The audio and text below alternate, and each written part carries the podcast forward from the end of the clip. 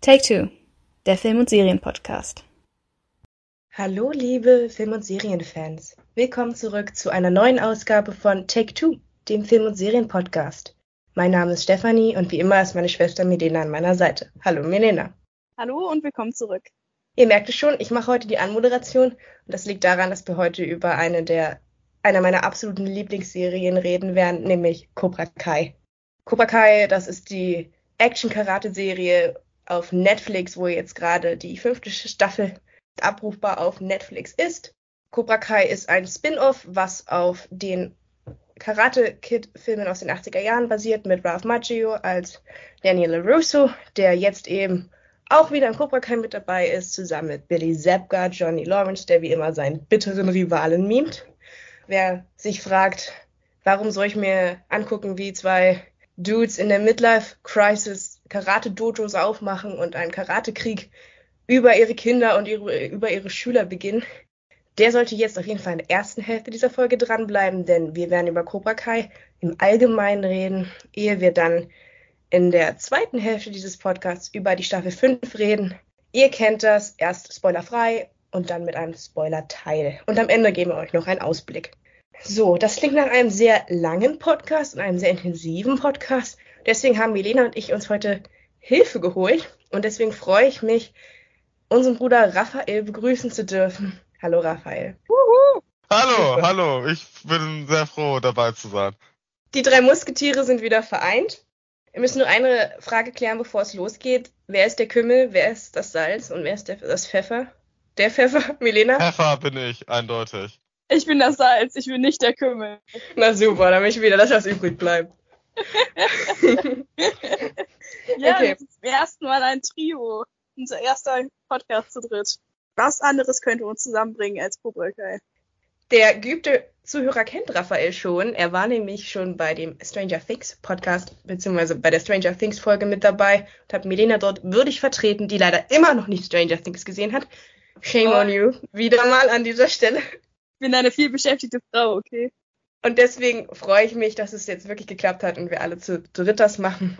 Bevor wir über die Produktionsgeschichte reden und vielleicht nochmal kurz im Allgemeinen, was ist jetzt eigentlich wirklich die Handlung von Cobra Kai? Die, der Grund, warum wir heute über Cobra Kai reden, ist der sitzt hier bei uns, ist nämlich Raphael. Raphael, du hast die Serie damals angeschleppt. Wieso wolltest du diese Serie damals gucken und wie hast du es uns geschafft, uns ebenfalls in, den, in das Karate-Fieber mit reinzuziehen. Hartnäckigkeit, pure Hartnäckigkeit. Ja, also ähm, ich persönlich halte die Karate Kid-Filme allgemein für äh, kultige Filme, die man gesehen haben sollte. Es sind sicher nicht die ähm, ausgeklügelsten äh, Filme jemals, aber auf jeden Fall äh, 80er Jahre Nostalgie. Ich bin dann eines Tages ähm, über einen kostenlosen Pilot äh, auf YouTube gestoßen, nämlich von der ersten Folge. Und die hat mich echt ziemlich begeistert, weil ich das Konzept, das wir jetzt, jetzt nun aus der Perspektive des vermeintlichen Bösewicht Johnny Lawrence sehen, ähm, fand ich grandios. Also das hat mich echt begeistert.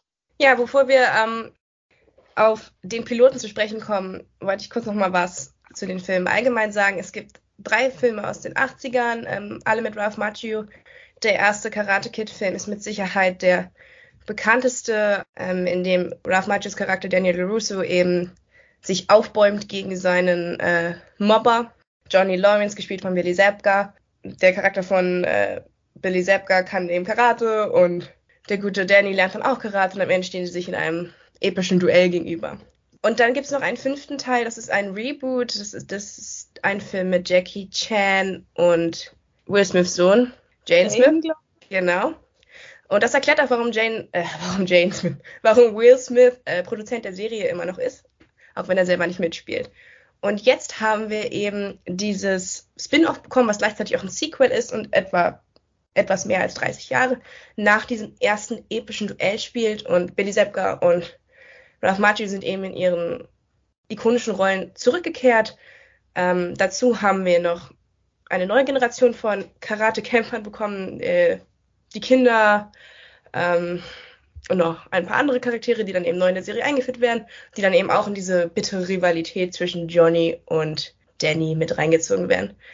Kurze Produktion, aber nur ganz kurz, weil wir haben so viel zu besprechen. Ähm, die Serie äh, wird von, ist von John Herbis, Josh Holt und Jane Schlossberg. Es sind immer zehn Episoden, a 30 Minuten. Und zuerst wurde die Serie eben auf YouTube Originals, wie Raphael schon angedeutet hat, gezeigt, die ersten zwei Staffeln, ehe sie dann von Netflix gekauft bzw. übernommen wurde. Und jetzt haben wir eben alle Staffeln auf Netflix, inklusive der neuesten, der fünften. So, und jetzt würde ich gerne auf diesen Pilot zu sprechen bekommen, den Raphael schon angesprochen hat, der nämlich interessant ist. Alle haben gesagt, wozu brauchen wir ein neues Spin-off? Die gehen ja sonst immer schief. Die Geschichte zwischen Johnny und Danny ist doch eigentlich abgeschlossen. Das kann ja eigentlich nur schlecht werden. Und dann kriegen wir diesen extrem faszinierenden Pilot. Und dann würde ich zuerst das Wort mal an Milena geben. Was hältst du von diesem Piloten? Hm, also zuerst muss ich sagen, ich bin nicht so der krasse Martial Arts Experte und hatte auch die Karate Kid Filme, also ich hatte nur den ersten gesehen, bevor ich die Serie geguckt habe und muss sagen, dass ich jetzt nicht unbedingt Zielgruppe war. Trotzdem hat mich der Pilot sehr abgeholt, weil erst einmal kann man sagen, dass er sehr nah an dem, an den Karate Kid Filmen ist. Das heißt, dass wenn man die nicht mehr so präsent hat, es kommen immer wieder Flashbacks und so, man sieht immer die Schlüsselszenen, die so irgendwie eine Rolle spielen noch für die Serie. Aber dieses Mal sieht man sie halt aus der Sicht von Johnny, dem Verlierer des Duells, damals dem Rivalen, der jetzt ähm, eher eindimensional gezeichnet, gezeichnet war im Originalfilm aus den 80ern. Und das ist ein recht cleverer Move, halt, wie Raphael schon gesagt hat, aus der Sicht des ehemaligen Antagonisten die Serie jetzt zu erzählen.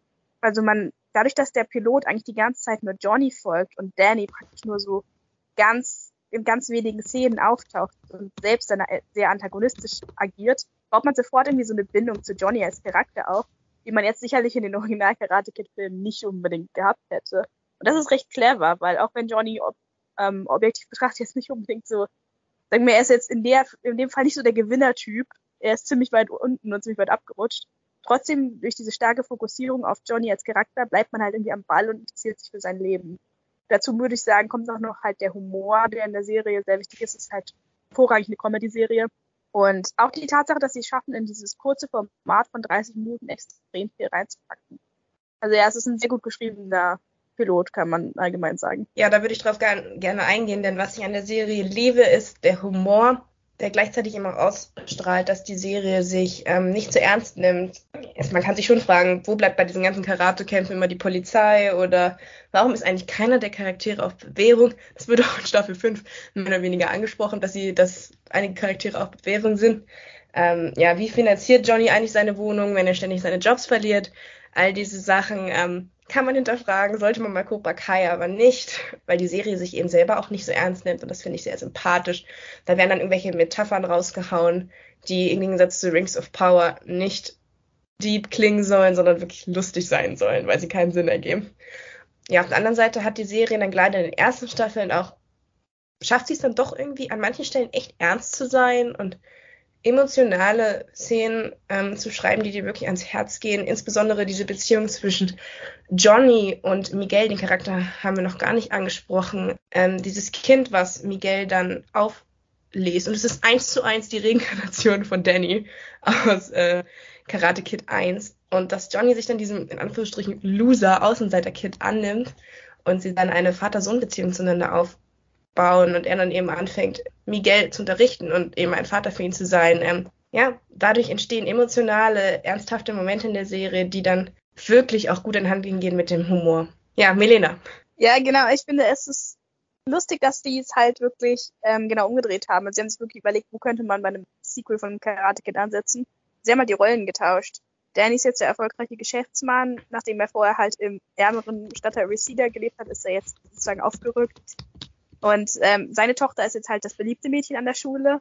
Und Johnny, sag ich mal, Ziehsohn Miguel ist der, der dann neu dazugekommen ist und in die Stadt gezogen ist, hat ausländische Vorfahren, wird gemobbt, ist ein bisschen klein und schmächtig. Er ist praktisch genau, wie du schon gesagt hast, genau ähm, wie Danny in den Original Karate Kid Film. Und das finde ich sehr, sehr witzig. Und das war eine clevere Idee, weil ähm, niemand möchte bei einem Sequel nochmal die gleiche Story sehen. Star Wars, sage ich da nur. Sondern viel interessanter ist es doch zu sehen, was passiert, nachdem der Held sein Happy End gekriegt hat und wie sich das auf die anderen Charaktere auswirkt, die er praktisch auf seinem Weg zum Happy End geopfert hat. Ja, ähm, und dann, was eben noch, was das Ganze noch spannender macht, wir haben die Johnny und Miguel Beziehung und dann hat Johnny aber einen Sohn und das ist Robbie, ähm, mit dem er aber leider nichts zu tun hat, weil sie ein ganz schlechtes Verhältnis zueinander haben. Und Robbie wird dann auch noch irgendwie mit reingemischt, weil er dann wiederum eine Beziehung zu Daniels Charakter aufbaut, äh, zu Daniels Charakter, zu Ralph Macchios Charakter aufbaut, Daniel. Ähm, und in Daniel dann mehr oder weniger den Vater findet, den er in Johnny nie hatte. Und dadurch wird die Rivalität natürlich, werden die Fronten, sage ich mal, noch mehr verhärtet. Und das macht das Ganze dann, ja, interessant, weil es wäre viel langweiliger gewesen, wenn Robbie und Johnny einfach wer die Bösen gewesen wäre. Johnny als der Vater und Robbie als der Sohn. Ja, Sam und Miguel eben auf der guten Seite bei Daniel, aber nein, sie haben es genau umgedreht und dadurch entstehen interessante Dynamiken. Rafa, willst du dazu was sagen? Was ist deine Lieblingsbeziehung äh, zwischen den ganzen Charakteren? Ah, meine Lieblingsbeziehung zwischen den ganzen Charakteren dürfte die zwischen Johnny und äh, Miguel sein. Ich äh, bin einfach ein Fan, muss ich da gestehen, beider Charaktere und finde ähm, es einfach zu einem gewissen Punkt sehr süß, wie Johnny quasi aus seinen Fehlern der Vergangenheit, dass er halt Robbie nicht der Vater sein konnte, der er äh, hätte sein müssen, dass er daraus lernt und jetzt ähm, quasi probiert, seine Fehler, sozusagen seine Dämonen der Vergangenheit zu bekämpfen, indem er Miguel einen Vater gibt, den er selber nicht hat. Ja, und was halt wirklich schön ist, dass wir kein Schwarz und kein Weiß haben. Also in, Milena hat das schon angesprochen, der erste Karate Kid ist wirklich, es wird relativ klar, Daniel ist der Gute und Johnny ist der Böse. Und jetzt haben wir es so, zumindest in den ersten Staffeln, dass keine Seite wirklich böse ist. Weder die Miyagi-Do-Seite von dem Jojo, was Daniel dann gründet, noch die Cobra Kai-Seite von, von, ähm, von Johnny, das Dojo, was Johnny eben dann wieder neu belebt. Und das macht es faszinierend. Die Charaktere wechseln ihre Seiten, also sie wechseln die Jojos, ähm, sie machen alle Fehler. Keiner von ihnen ist perfekt.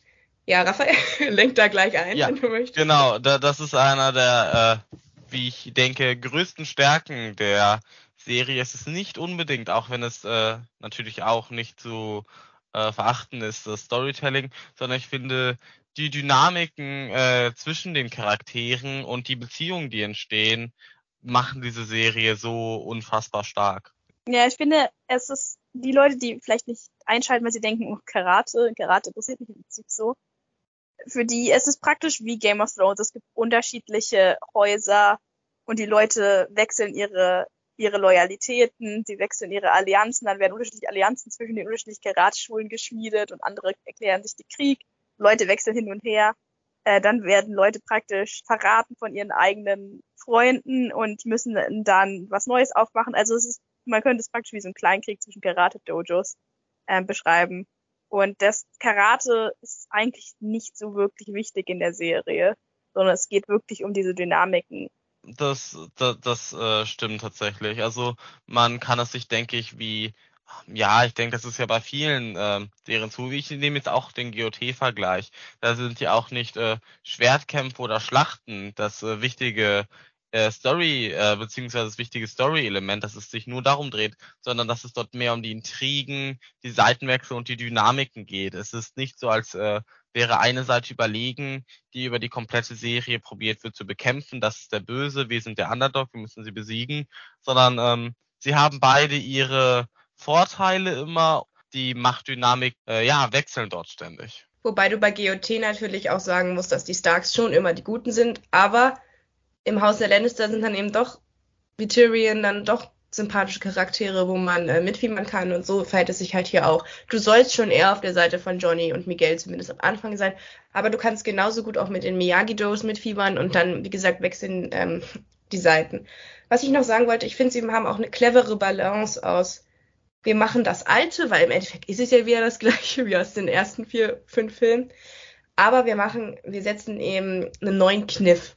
Wir wir verändern Expectations, ähm, wir drehen die Dinge um, von denen wir äh, es nicht wissen. Es gibt eine kontinuierliche Charakterentwicklung. Es gibt auch eine Staffel, in der dann Daniel plötzlich äh, zum Säufer wird und Johnny plötzlich derjenige ist, der äh, ähm, sich um Miguel und äh, seine Familie kümmert. Und ähm, ja, so ist kontinuierlich irgendwie Bewegung drin und gleichzeitig schaffen sie es eben, die alten Charaktere gut zu verwenden und auch die neuen.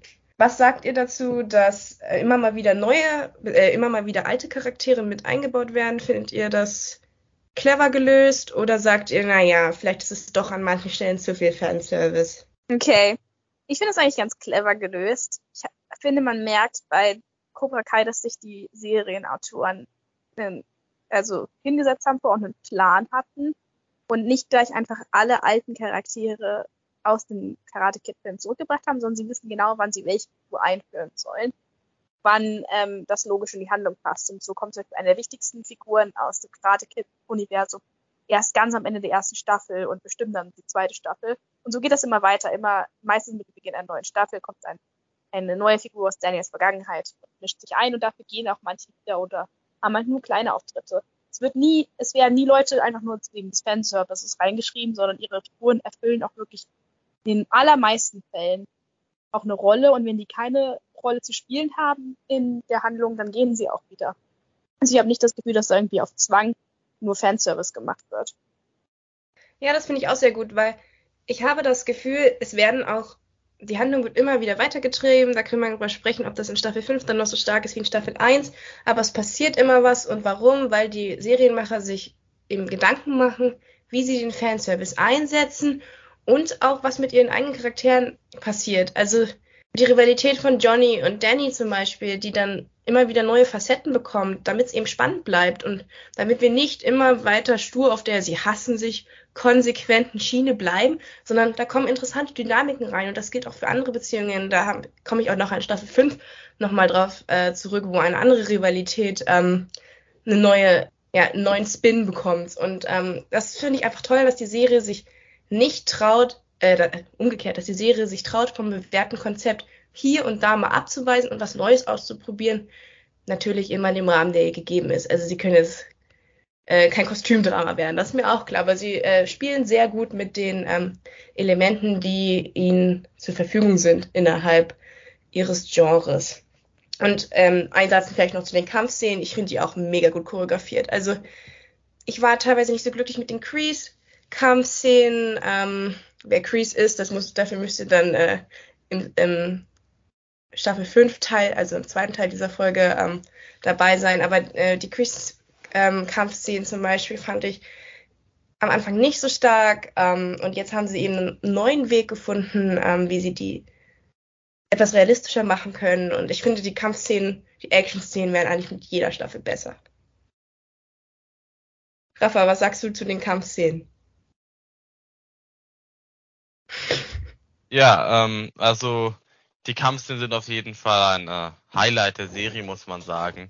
Sie sind jetzt nicht das, ähm, hatte ich ja schon vorher gemeint, das, was tatsächlich im Center steht, auch wenn man meinen müsste, dass es bei einem Karate, Dramedy, vermutlich auch um Karate geht, aber ähm, ich finde, dass sie, wie du schon gesagt hast, mit jeder Staffel zulegen. Also was Kämpfer angeht, ist mir jetzt die neue Staffel auch sehr im Gedächtnis geblieben.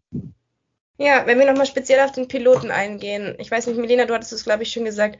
Wir verfolgen Johnny bei einem Tag in seinem Leben. Und nicht nur, dass es extrem komisch gemacht wird. Ich liebe es einfach, wie sie in diesem Piloten dann auch Charaktere wie Daniel einsetzen, wie sie Charaktere, wie sie zum Beispiel seine Tochter Sam einsetzen. Ähm, ist jetzt kein Spoiler, weil es in der ersten Folge passiert. Dann fährt Sam das Auto von, von Johnny an und dann wird ausgerechnet Johnnys Auto bei, bei Daniel, zu Daniel gebracht, um dort zu repariert zu werden. Daniel ist nämlich ein erfolgreicher, äh, ein erfolgreicher Geschäftsmann mittlerweile, der sein eigenes Autohaus hat. Und es wird einfach so clever in diesen Pil Piloten, werden die Charaktere eingeführt. Es wird so clever gleich ähm, verknüpft, wo steht welcher Charakter. Ja, und ich finde es auch einfach toll, dass wir ähm, sehen, dass Daniel ein gutes Leben hat, weil er war immer der Hauptcharakter aus dem ersten Film. Ähm, es wäre aber gleichzeitig auch langweilig, wenn Daniel jetzt äh, wieder total abrutscht. Das, da würde man sich dann irgendwie auch gecheatet vorkommen. Deswegen finde ich es super, dass sie jetzt eben Johnny im Piloten als Fokus genommen haben, weil bei Johnny gibt es noch Aufstiegsmöglichkeiten. Bei Daniel kann es ja eigentlich eher bergab gehen. Und deswegen ist es, kann ich jedem Spin-off nur äh, ans Herz legen. Ähm, nehmt euch daran ein Beispiel, weil man will nicht sehen, was mit Luke Skywalker passiert ist in der Sequel-Trilogie von Star Wars. Äh, du willst nicht sehen, wie der Held wieder am Boden ist. Und deswegen einfach den Bösewicht zu nehmen, ist da, da wirklich, da könnte ich den ganzen Tag von schwärmen. Das ist einfach so gut gemacht. Wobei man vielleicht sagen sollte, wir haben jetzt sehr viel Positives über Cobra Kai gesagt und das hat die Serie auch verdient, aber man kann schon sagen, dass sie sich auch gewisse Freiheiten ausgenommen haben gegenüber dem Original. Also ich bin, ich habe letztens auch nochmal den ersten Karate Kid Teil gesehen zum Vergleich für den Podcast und die Charaktere sind schon anders im Originalfilm. Also sie haben schon neue neue Charaktere praktisch aus ihnen gemacht. Klar, man erkennt gerade noch in, sogar in Erststaffeln so diese quirlige Energie, die Ralph Macchio hatte als Karate Kid, als er damals den Teenager gespielt hat. Ähm, das erkennst du noch gut, aber gerade Johnny hat, haben sie sehr verändert. Also Johnny ist eigentlich so das, das äh, reiche Kind aus der Oberschicht und ihn jetzt so, sage ich mal, ein bisschen dümmlich darzustellen, dass er mit Internet nicht umgehen kann und irgendwie ein bisschen weltfremd ist und so. Bin mir nicht ganz sicher, ob das die logische Konsequenz aus dem Charakter war, den wir damals gesehen haben und ob wirklich dieser Charakter durch ein einziges verlorenes Karate-Turnierfinale so abgestürzt ist. Aber sagen wir mal so, wenn wir die, wir besprechen ja nur die Serie an sich hier. Und innerhalb der Logik dieser Serie ergibt das Sinn, weil Karate einfach so überhöht wird in dieser Serie. Gibt immer wieder so ein paar Momente, wo Charaktere irgendwie so ein bisschen ähm, das versucht zu brechen und sagen, ey Leute, ihr redet hier über Karate, das ist nicht der Weltuntergang. Stichwort Aber, Daniels Frau Amanda, die eine keine andere Rolle hat in dieser Serie, als die ganze Zeit der genau. Zuschauer genau. zu sein. Genau, das ist meistens Amandas Aufgabe zu sagen, Leute, kommt mal runter, es ist nur Karate, es sind Teenager, die Kampfsport betreiben. Aber innerhalb der Serie ergibt es Sinn, dass ein verlorenes Karate-Finale sein ganzes Leben ruiniert hat, weil Karate bestimmt alles. Deswegen sind auch am Ende alle Schüler an der ganzen Schule Karate-Schüler, weil ja, es gibt anscheinend nichts anderes diesem Valley außer Karate.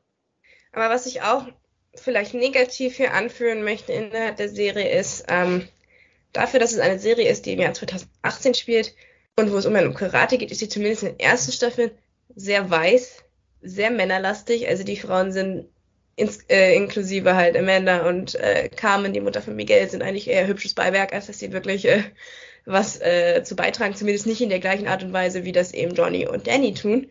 Und auch, wie gesagt, es gibt auch relativ wenig LGBTQ plus Charaktere. Das würde ich so ein bisschen negativ vorbringen, dass sie, dass man noch etwas diverser hätte casten können bin mir auch nie ganz sicher, was die Serie angeht. Johnny ist ja sehr politisch inkorrekt und daraus zieht die Serie auch sehr viel Humor, weil er halt die Sachen sagt, die, ähm, sagen wir mal, zu seinem Charakter passen, aber die man eigentlich in der Form nicht sagen sollte. Also Miguel ist das beste Beispiel, wie er da gleich, das praktisch das erste, was, was ähm, Miguel, äh, Johnny zu seinem neuen Nachbar Miguel sagt, ist super, noch mehr Einwanderer.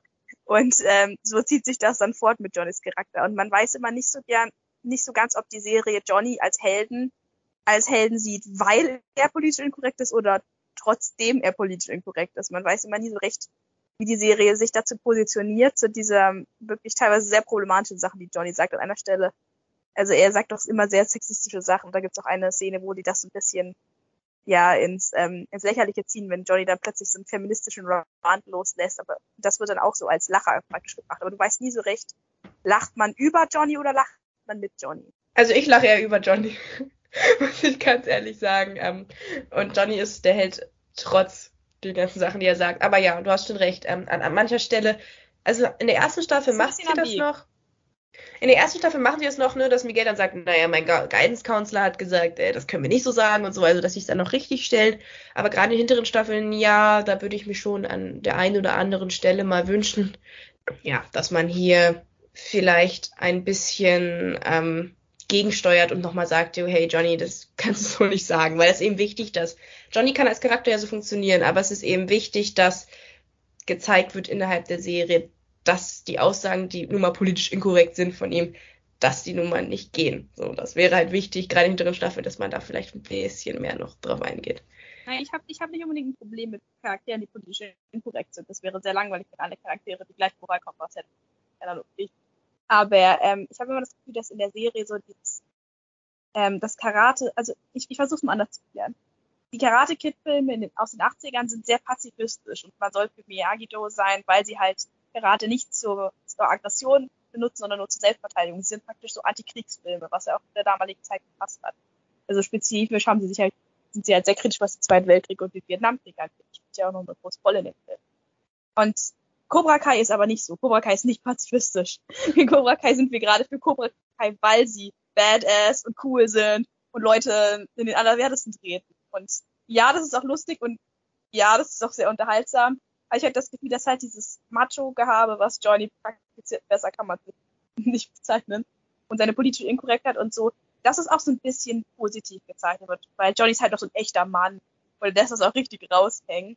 Und ja, ich finde, das sollte man, also das ist jetzt nicht unbedingt als Kritik gemeint, aber das muss man auf jeden Fall wissen, wenn man sich diese Serie anguckt, ist, dass Johnny schon wirklich der Held ist und dass er halt nicht so der, der familienfreundliche, keine Ahnung, weißwaschene, reine, äh, moralisch korrekte Held ist, sondern er ist halt wirklich, ja, mehr so der, der Harrison Ford, Han Solo Draufgänger. Raphael, wie stehst du zur äh, politischen Inkorrektheit von Johnny und zur relativ geringen Diversität in Cobra Kai? Zur Diversität muss ich natürlich sagen, es gibt da eine gewisse Verschiebung, besonders ähm, seitdem äh, Aisha nicht mehr Teil der Serie ist. Äh, allgemein finde ich prinzipiell zwischen Geschlechtern zumindest muss man ähm, muss man unterscheiden, was man betrachtet. Wenn wir jetzt die komplette Serie und besonders auch ähm, die Erwachsenen betrachten, ist es äh, deutlich zu männerlastig im Vergleich. Das aber auch natürlich muss man dadurch begründet sehen, dass wir eine Vorlage haben, dass wir dort ja gezwungen waren, zu einem gewissen Punkt Charaktere zu nehmen, die schon eingeführt waren, die vorhanden sind. Also Daniel und Johnny, Crease und so. Also damit waren Charaktere quasi schon vorgeschrieben, die sie nehmen mussten. In der jüngeren Generation fand ich das äh, deutlich äh, ausgeglichener. Wir haben natürlich die starken männlichen Charaktere Miguel, äh, Robbie und Hawk, haben aber auch starke weibliche Charaktere wie Samantha, Tori und dann gibt's halt äh, am Anfang Aisha und später dann noch, ich weiß nicht, ob ich sie jetzt schon namens nicht nennen darf, noch einen weiteren starken weiblichen Charakter. Ja, lass dir jetzt ähm, mal für Staffel 5 auf.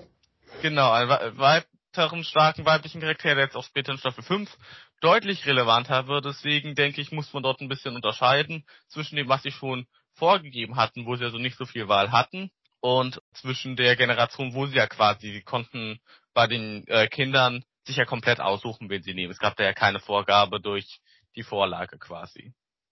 Zur politischen Inkorrektheit von, ähm, von Johnny ist natürlich klar, also man müsste es, denke ich, auch ein bisschen eindeutiger machen, dass das, was er sagt, natürlich nicht politisch korrekt ist und dass man das so nicht sagen kann, weil er natürlich dadurch auch für Leute, die die Serie gucken, besonders für jüngeres Publikum, teilweise äh, ja schon schlechter Einfluss sein könnte. Man muss Aber sagen, das wurde ja schon gesagt äh, in der ähm, das äh, bei dem einen Mal, wo Miguel ihn dann auch darauf hinweist, jo, Vertrauenslehrerin hat gesagt, sowas kann man nicht sagen.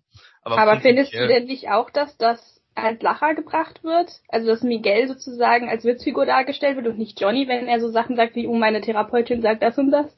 Weil ich habe immer das Gefühl, dass die Serie schon möchte, dass du auf Johnnys Seite bist und halt auch so ein bisschen über dieses verweichlichte Lachen sollst, was Miguel hat.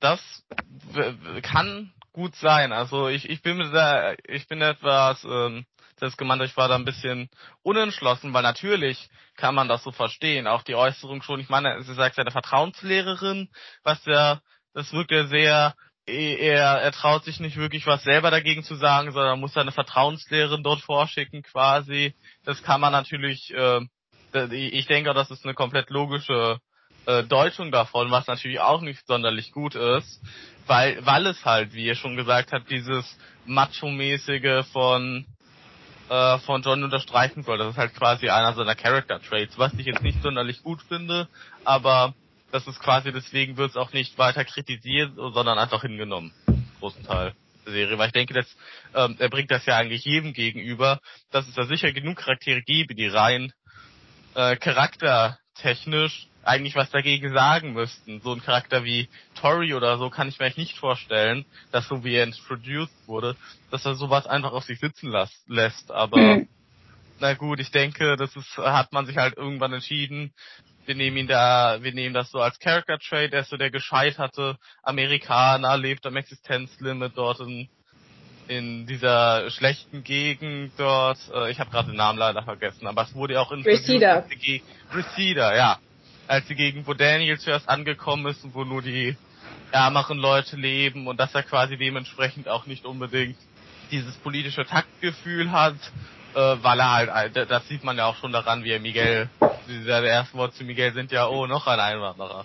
So, ich meine, also, also ich, ich habe ich habe ja auch kein Problem damit, dass Johnny als Charakter so gezeichnet ist. Ich frage mich halt nur, was das Framing angeht, möchte die Serie, also wie will die Serie, dass wir das das bewerten? Und ich denke, da müssen wir uns einfach darauf einigen, dass es Interpretationssache ist, ob man jetzt denkt, dass die Serie dieses kämpferische Machotum, was Johnny verkörpert, als sozusagen den, den Goldstandard darstellen möchte, oder ob man halt über Johnny lachen soll und ihn nicht so ganz ernst nehmen soll. Ich glaube, das ist einfach Interpretationssache. Das muss jeder, der die Serie anguckt, selbst für sich entscheiden, wie er das auslegen möchte. Was sagst du zu diesem Pazifismus-Gedanken, den Medina eingeführt hat, Raphael, dass wir halt für Cobra Kai sind, wenn sie draufhauen, während wir in den ursprünglichen vier Karate Kid Filmen eigentlich eher auf der Seite von Miyagi-Do waren, weil sie eben diesen friedvollen Ansatz hatten? Ich denke zu einem gewissen Punkt, das kann schon äh, eine der Sachen sein, die dort beischwingt bei dieser Entscheidungstreffung. Ich persönlich denke eher, dass es halt äh, zu einem großen Teil auch einfach daran liegt, wie die Serie produziert ist. Natürlich haben wir zu einem gewissen Punkt Perspektiven, wie weg, die wechseln. Wir sehen auch, was äh, bei Daniel und so abgeht, aber wir sehen größtenteils, was Johnny macht, wieso Johnny so handelt, wie er handelt. Letztendlich wird er ja auch gezeigt, dass man nachvollziehen kann, größtenteils, was er macht. Was ich besonders in den ersten Staffeln ein bisschen teilweise das Gefühl habe, dass bei Daniel nicht so gut gezeigt wird, warum er so handelt, ähm, warum man dort zum Beispiel die Konfrontation teilweise mit Johnny sucht oder so. Was ich schade finde, weil dadurch, finde ich, wird halt einfach der Grundstein gelegt dafür, dass man Johnny als äh, teilweise den äh, guten, beziehungsweise den Charakter, den man eher versteht, sieht und dadurch halt auch eher diese Sympathie für Cobra Kai äh, in den ersten Staffeln entsteht, weil es halt einfach, ähm, er möchte da sein Dojo aufmachen, er möchte, er möchte seinen Küken quasi zeigen, wie man sich verteidigt und so weiter, was ja alles löbliche Sachen sind und dass halt weniger darauf eingegangen wird, wie grauenhaft diese Zeit eigentlich, äh, natürlich war sie auch für Johnny grauenhaft, aber wie grauenhaft sie für Danny ist, deswegen er unbedingt verhindern möchte, dass er sein eigenes Dojo hat. Weil es ja in der ersten Staffel wirklich einfach nur den Eindruck hat, du willst ein Dojo aufmachen, nicht mit mir. Deswegen finde ich das äh, weniger an den äh, Ansätzen der Dojos liegt, weil Cobra Kai ist ja eindeutig aggressiver, sondern dass es eher daran liegt, wie ähm, man halt die Charaktere eingeführt hat und wie man ihr Reasoning äh, gezeigt hat. Interessanter Punkt. Auf jeden Fall auch gut, dass du nochmal den Bogen zum Anfang der Serie schlägst, weil wir haben tatsächlich noch gar nicht so viel über die Handlung geredet, aber so viel gibt es dazu auch eigentlich nicht zu sagen. Johnny macht halt dann sein Jojo auf und wie Raphael schon ganz korrekt erzählt hat, ähm, ist Daniels Hauptaufgabe dann in den ersten Folgen etwas dagegen zu unternehmen und eben Johnnys Business zu untergraben auf die witzigsten Art und Weise. Es kommt es dann zu Schlammschlachten zwischen den beiden und ähm, ja, wie es dann weitergeht mit der Serie und den nächsten Staffeln, das müsst ihr dann, das dafür müsst ihr sie dann gucken. Ihr habt jetzt von uns gehört, wer die wichtigsten Charaktere sind. Ihr habt gehört, wie wir die Action einschätzen, wie wir den Humor einschätzen, was wir gut fin finden, was wir vielleicht nicht so gut finden. Und dann würde ich jetzt auch sagen, belassen wir es dabei und steigen jetzt in die neueste Staffel ein. Das ist die Staffel 5, die ist seit September auf Netflix verfügbar. Und ja, Raphael, willst du vielleicht mal erklären, wo wir uns am Anfang von Staffel 5 befinden? Nochmal ein kurzer Hinweis. Erstmal sind wir noch spoilerfrei unterwegs. Ja, ähm, also Staffel 4 endet mit, äh, wie schon so oft, mit dem All Valley Tournament äh, und dem Dreikampf zwischen den äh, Miyagi-Dos, Eagle Fangs und den Cobra Kai. Cobra Kai stehen jetzt unter der Führung von nur noch Kreese und Silver und gewinnen letztendlich durch ähm, Bestechung das Turnier. Und bedeutet, wir haben jetzt als Ausgangssituation, es gab eine Wette, dass die anderen, die verlieren, ihre Dodos schließen müssen. Wir haben jetzt also Situ Situation, Cobra Kai hat dieses Turnier gewonnen. Niemand äh, weiß etwas von dem Betrug. Dementsprechend sind sie jetzt das einzige legitime Dojo. Und Silver entledigt sich auch noch am Ende der Staffel. Ähm, Kreese, indem er ihn an, eine schwere Körperverletzung anhängt, wodurch wir quasi als Situation haben, äh, Silver hat sich all seinen Gegenspielern entledigt, ist quasi jetzt an der Spitze, hat Cobra Kai unter sich, er hat die finanziellen Mittel, um Cobra Kai auszubauen und die anderen sind am Ende. Das ist quasi die Ausgangslage. Genau. Was man vielleicht noch sagen muss, ist, dass am Ende von Staffel 4, und das ist jetzt ein Spoiler für alle, die noch nicht über die erste Staffel hinaus sind, weil wie gesagt, wir reden jetzt über Staffel 5, geht oder bleibt eben hier und hört euch das an, ähm, dass Daniel und Johnny am Ende von Staffel 4 endlich ihre Differenzen mehr oder weniger ausräumen und zusammenarbeiten, aber dann eben in einer Wendung, die mir den noch vorhergesagt hat, ähm, trotzdem das All Valley verlieren und Cobra Kai eben als Sieger hervorgeht. Ja, trotzdem sind die beiden jetzt auf einer Seite, das denke ich nochmal ganz wichtig zu betonen. Und Miguel hat das ganze Turnier am Ende von Staffel 4 vorzeitig verlassen, nachdem er verletzt wurde und ist nun auf der Suche nach seinem Vater, der in Mexiko lebt. Und da steigen wir dann eben auch ein in Staffel 5. Was habt ihr von dem ganzen Mexiko-Plot gehalten? Vielleicht mal du, Melina, zuerst. Oh, ich habe das Gefühl, ich werde jetzt hier als der, der Naysayer gebrandet, wenn ich jetzt sage, dass mir der Plot auch nicht so wahnsinnig gut gefallen hat. Also ich wollte nur noch mal kurz eingangs sagen, ich mag die Serie wirklich gerne, aber der Mexiko-Plot hat mich nicht so überzeugt. Da ähm, bist du nicht die einzige Lena. Mich hat er auch nicht überzeugt. Aber ich will ja nicht ich die glaube, Zeit hier reden, deswegen. Ich glaube, uns hat er aber aus unterschiedlichen Gründen vielleicht nicht überzeugt. Ich denke, also eine Sache, die die meisten Leute daran kritisieren werden, ist, dass er sehr kurz war und irgendwie nicht besonders gut ausgearbeitet. Man hat irgendwie vielleicht gedacht, das wird jetzt die ganze Staffel oder so gehen. Und dann ähm, war Miguel so irgendwie zwei, drei Folgen in Mexiko, dann hat Johnny ihn eingesammelt und ist wieder nach Hause gefahren mit ihm.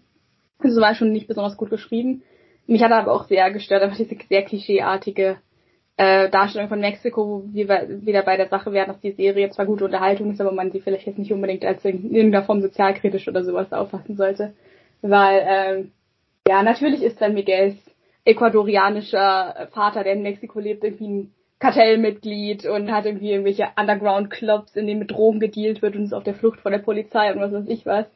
Natürlich werden, werden Johnny und Robbie gleich abgezockt, äh, so weil sie in Mexiko ankommen und irgendwie, ja, es ist sehr, sehr, äh, hat wenig Tiefe und das fand ich ein bisschen schade, weil die Idee, dass Miguel seinen Vater sucht, hätte halt wirklich Potenzial gehabt. Und dass man das dann so schnell abhandelt und auf so eine vorhersehbare Art und Weise, fand ich ein bisschen enttäuschend. Aber wie siehst du das denn, Raphael? Ja, also ich bin, ich denke, also ich denke, das haben wir alle gemeinsam. Ich fand äh, diesen Story Arc auch eigentlich komplett irrelevant. Hätte man ihn nicht in Staffel 4 ähm, eingeführt, dadurch, dass man ja sieht, dass er sich jetzt auf den Weg nach Mexiko macht, hätte man ihn eigentlich komplett weglassen können und es hätte niemandem gefehlt. Prinzipiell die Darstellung von seinem Vater direkt als einzelne Person fand ich nicht mal so problematisch, weil ja schon angeteased wurde. Das könnte man natürlich wiederum kritisieren. Es wurde ja schon über die ganzen vorherigen vier Staffeln gesagt, dass seine Mutter äh, quasi geflohen ist, weil er halt äh, ziemlich zwielichtig war die allgemeine Darstellung von Mexiko wiederum ist, äh, Mexiko ist wiederum sehr kritisch. Also man sieht ja wirklich nichts Positives. Er steigt aus dem Bus aus, wie du schon gesagt hast, als erstes wird er abgezockt.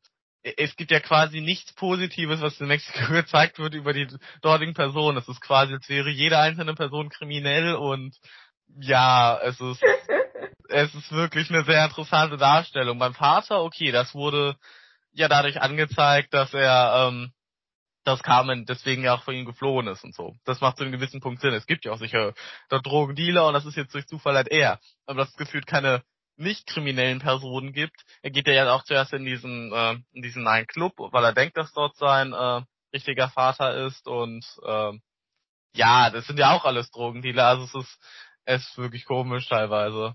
Ich sehe das ganz ähnlich wie du, Rafa, und Medina. Ich finde den auch teilweise sehr problematisch, wobei das nicht mein größtes Problem mit dem Handlungsstrang ist. Das mein größtes Problem ist, dass er eben so unglaublich groß angekündigt wurde. Er hatte sich aufgebaut über die ganze Staffel 4. Miguel, der immer mehr zweifelt und seine Beziehung zu Johnny als mehr oder weniger sein Ersatzvater in Frage stellt und der sich fragt, wo kommt er eigentlich her? Das wird so groß angeteased und dann kommt da nichts bei rum am Ende. Das fand ich sehr schade. Aber was mir gut an dem ganzen Plot gefallen hat, ist, dass wir mal Johnny und seinen richtigen Sohn Robbie zusammen agieren sehen, die ja am Ende von Staffel 4 auch ihre Differenzen ausgeräumt haben. Das wiederum fand ich, war jetzt mal an der Zeit auch, dass wir uns dieser Beziehung widmen. Schade nur, dass die Miguel-Johnny, Miguel-Hector-Beziehung keine neue Komponente bekommen hat.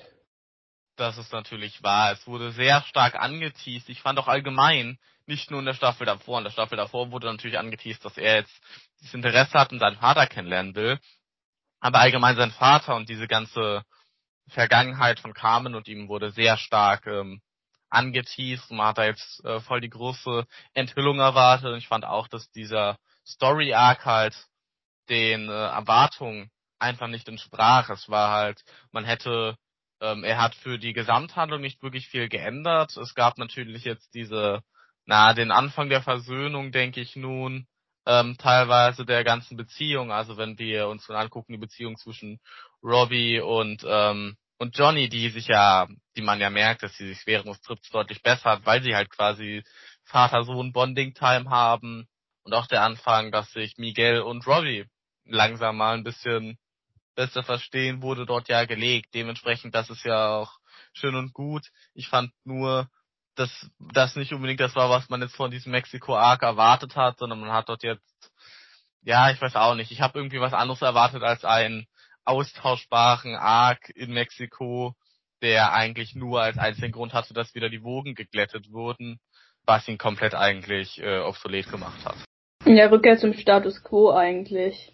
Diese ganze Idee, dass Miguel ähm, gelernt hat, wie toxisch Karate sein kann und dass Johnny ihn auch teilweise wirklich schlecht behandelt hat, das wurde über Bord geworfen und am kehren sie wieder zurück zu der Beziehung, die sie vorher auch schon hatten. Ja, das sprichst du wahr an, gerade weil wir in Staffel 4 Folge 8 ist es, glaube ich, diese unglaublich dramatische Szene hatten, die auch wirklich traurig war, wo Miguel denkt, Johnny redet mit ihm darüber, dass er sein Vater sein will und so weiter und so fort. Johnny ist aber im Suff und denkt, er spricht mit Robbie und du siehst richtig auch von Jolo Mariana, Mariduana, sehr gut geschauspielert, äh, wie in Miguel da was zerbricht und dass das danach nie wieder angesprochen wird. Ich weiß mit denen, das hat dich auch sehr gestört und es ärgert mich auch ein bisschen, weil was wir gerade noch so gelobt haben in den ersten Staffeln, dass es wirklich kontinuierliche Charakterentwicklung gibt, sieht man jetzt hier nicht so wirklich. Ich finde, da hätte es wirklich nochmal zumindest ein Klärungsgespräch gebraucht und da wird dann relativ einfach drüber weggegangen. Generell kann man sagen, ähm, dass die Staffel ein bisschen braucht, um in die Gänge zu kommen, denn der Mexiko-Plot fühlt sich sehr an wie ein Fremdkörper und gleichzeitig haben wir dann Daniel, der im Valley versucht, Silver das Handwerk zu legen und du weißt auch nie wirklich, warum ist Daniel jetzt so besessen von der Idee, dass Silver jetzt das ähm, Valley übernimmt? Was treibt ihn eigentlich so wirklich an? Wenn du Karate Kid 3 nicht gesehen hast, dann musst du dir ein bisschen viel dazu denken. Das führt dann auch zu Eheproblemen. Wie gesagt, wir wollen jetzt hier noch nicht komplett spoilern, aber die ersten drei, vier Folgen sind für mich mit die schwächsten ähm, der ganzen Serie. Muss man aber sagen, dass mich die zweite Hälfte der Staffel, und darüber reden wir dann im Spoiler-Teil, ähm, extrem dann wiederum entschädigt hat. Aber findet ihr auch, dass das Ganze sich so ein bisschen behäbig, lieblos am Anfang angefühlt hat, wobei ich jetzt auch nicht sagen würde, dass es irgendwie schlecht gemacht war, aber ich hatte einfach mehr erwartet und hatte dann auch teilweise mit Daniel in den ersten Folgen so ein wenig meine Probleme. Also, ich muss zustimmen, die Staffel ähm, gewinnt auf jeden Fall über die Laufdauer insgesamt deutlich an Qualität. Also der Anfang ist, ja, also er hat sich für mich nicht wie ein Fremdkörper angefühlt, aber ich fand ihn teilweise einfach zu einem gewissen Punkt unnötig. Ich hatte vor dieser Staffel schon alle Cobra Kai, äh, alle Karate Kid Filme gesehen, dementsprechend ähm, war für mich halbwegs ähm, nachzuvollziehen, woher nun Daniels Problem mit Silver kam. Ich verstehe aber auch absolut, äh, was du angesprochen hattest, das war das, worüber ich mir vorher nicht unbedingt die Gedanken gemacht habe, wie ja, wie verrückt und äh, fokussiert äh, Daniel zu einem gewissen Punkt wirkt, weil er halt sich so krass fokussiert auf Daniel, obwohl für ihn, aus seiner Sicht ist es ja quasi, ähm, er hat das Turnier verloren, ähm, weiß nichts von dem Betrug, in Staffel 4 noch ähm, gezeigt wurde, dass es quasi eine Bestechung gab. Dementsprechend ähm, gibt es ja quasi für ihn keinen wirklichen Grund, sich jetzt zu beschweren, weil äh, es ja für ihn so wirkt, er hat in einem fairen Kampf verloren, möchte sich jetzt aber damit nicht abfinden. Und deswegen finde ich, dort äh, hätte man vielleicht ein bisschen mehr, ja, noch äh, darauf eingehen können, was in Staffel, äh, was in Film, dritten Film passiert ist und ein bisschen mehr mit äh, Rückblenden früher arbeiten können. Die kommen ja auch im hinteren Teil der Staffel noch, als Amanda bewusst wird, wie schlimm eigentlich das war, was zwischen Silver und Dan hier im dritten Film passiert ist. Man kann halt Daniels Beweggründe nicht ganz so gut nachvollziehen, weil wir halt und es wirkt halt, wirft halt ein schlechtes Bild auf Daniel, der sich hier irgendwie auch als schlechter Sportsmann erweist, er hat das Turnier verloren und der Deal war, er muss danach aufgeben und er tut es einfach nicht. Und da kann man schon verstehen, dass Silver äh, sauer ist. Die Mittel, die Silver dann benutzt, um sich dagegen zu wehren, sind natürlich absolut nicht in Ordnung, aber am Anfang fragt man sich halt schon, warum ist Daniel so fanatisch unterwegs? Vielleicht eine Sache, die ich positiv ansprechen möchte für die erste Hälfte, bevor wir dann auch zum Spoiler-Teil übergehen.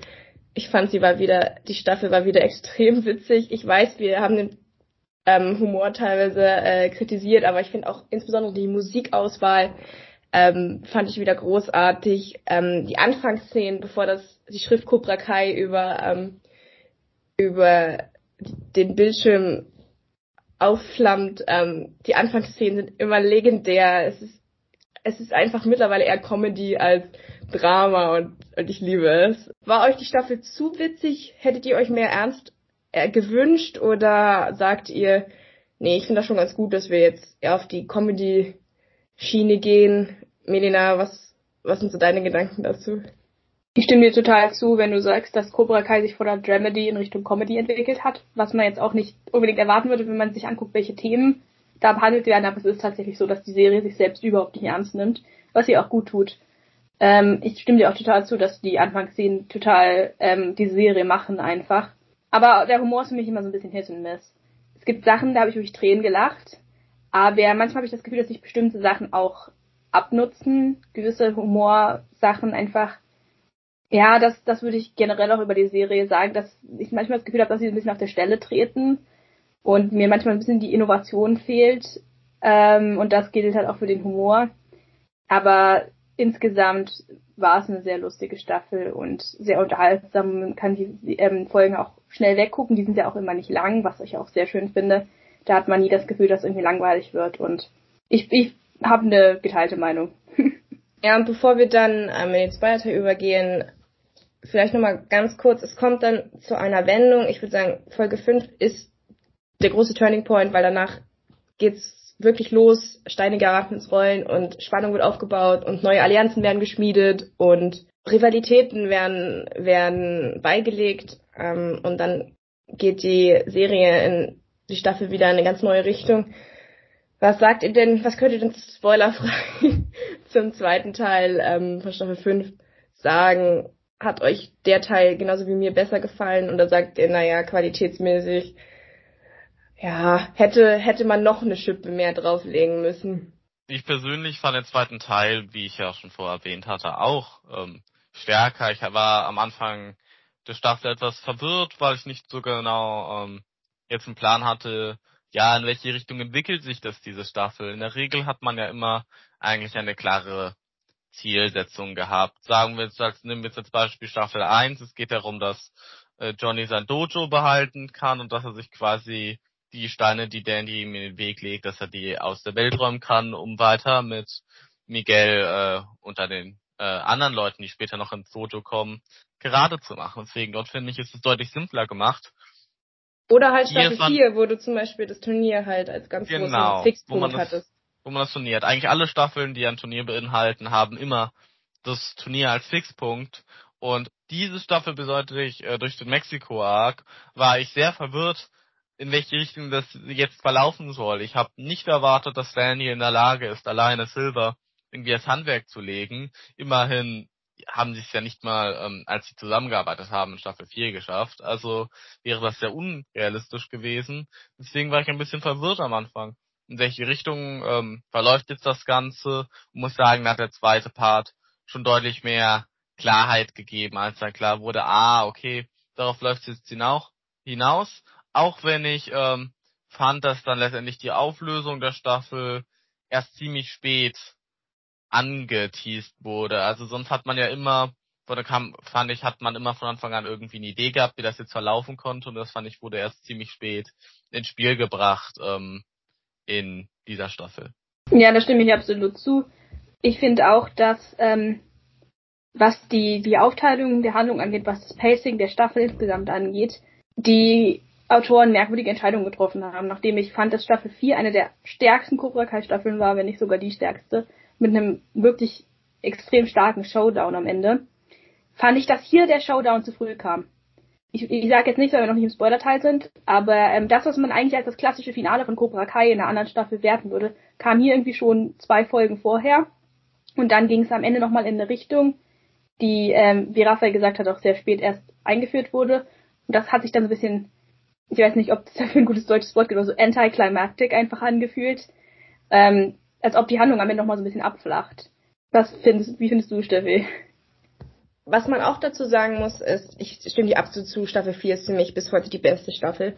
Ähm, was man auch dazu sagen muss, ist, dass diese Staffel sich dadurch ausgezeichnet hat, dass ganz, ganz klar war, welches Dojo das Böse ist, also das schlechte Dojo. Und dass diese Staffel eben ist kein Dojo, also dass alle guten Charaktere, sag ich mal, waren mehr oder weniger im Miyagi-Do. Es gab äh, sehr wenig Charaktere, jetzt mit Ausnahme von Tori und das ist jetzt auch kein großer Spoiler, wenn man sagt, dass Tori auch schon so ihre Zweifel an Cobra Kai hat, gibt es eigentlich wenig Charaktere, die in Cobra Kai ähm, sind in der fünften Staffel, ähm, für die man irgendwie mitfiebert oder wo man sich, die irgendwie grau gezeichnet sind. Und das ist, finde ich sehr schade, weil ich finde, dass in Staffel 4 fand ich das großartig, dass wir halt, jetzt äh, sind wir ja schon Staffel 5 besprechen, kann ich Staffel 4 spoilern, dass wir halt Robbie und Tori auf der Cobra Kai Seite hatten und Miguel und Sam auf der Miyagi-Do Seite und du konntest mit allen vier Charakteren ähm, mitfiebern. Man konnte sich für alle vier Charaktere irgendwie erwärmen und das fehlt mir jetzt ein bisschen in dieser Staffel, muss ich sagen, dass diese Ausgeglichenheit zwischen den JoJos weg ist. Deswegen ist Staffel 5 für auch mich auch nicht so gut wie Staffel 4. Ja, da ähm, das, das, das kann ich eigentlich nur bestätigen. Ich finde, dass ähm, allgemein die Staffel ähm, ähm, wenn man sie einzeln betrachtet, schon eine ähm, sehr gute Staffel ist. Sie hat äh, ihre Probleme, ganz sicher, besonders mit dem Anfang, denke ich. Aber ähm, das, was mich am meisten gestört hat, ist, dass mir dort ein bisschen zu einem gewissen Punkt diese Essenz von Cobra Kai gefehlt hat, nämlich dass man alle Seiten immer zu einem gewissen Punkt nachvollziehen kann dass es überall Charaktere gibt, die stark beleuchtet sind, wichtige Charaktere. Es gibt immer diese Intrigen, diese Seitenwechsel, unterschiedliche Dynamiken, die sich da entwickelt, entwickeln. Und ich fand es dann einfach zu viel Friede, Freude, Eier, Freude, Eierkuchen, als dann wirklich alle Charaktere, die man schon als äh, ähm, ja Main-Charaktere bezeichnen könnte, jetzt auf derselben Seite sind deswegen, also das, das hat mir irgendwie gefehlt dort. Diese, es gab halt, es, so, sonst gibt's immer, hm, der ist jetzt der Böse, für wen ist man jetzt eigentlich? Wer denkt, man würde jetzt gewinnen? Und in dieser Staffel gab es keine andere Option. Es war klar, dass ähm, Cobra Kai so wie die Charaktere gezeichnet sind, nicht gewinnen darf, nicht gewinnen kann. Und das hat mir sehr gefehlt. Auch wenn ich sagen muss, dafür habe ich mich ähm, sehr entschädigt gefühlt durch den grandiosen Bösewicht, der Silva ja ist. Also ich denke, Silva ist äh, der interessanteste und äh, vielschichtigste, besonders auch äh, bestgeschauspielertste Bösewicht, den wir bisher hatten. Sehr Absolut. schön, dass du das ansprichst. Äh, Ian Griffith, heißt, heißt er nicht so? Äh, ist Thomas Ian Griffith ist wirklich ein herausragender Bösewicht, entschädigt für sehr viel.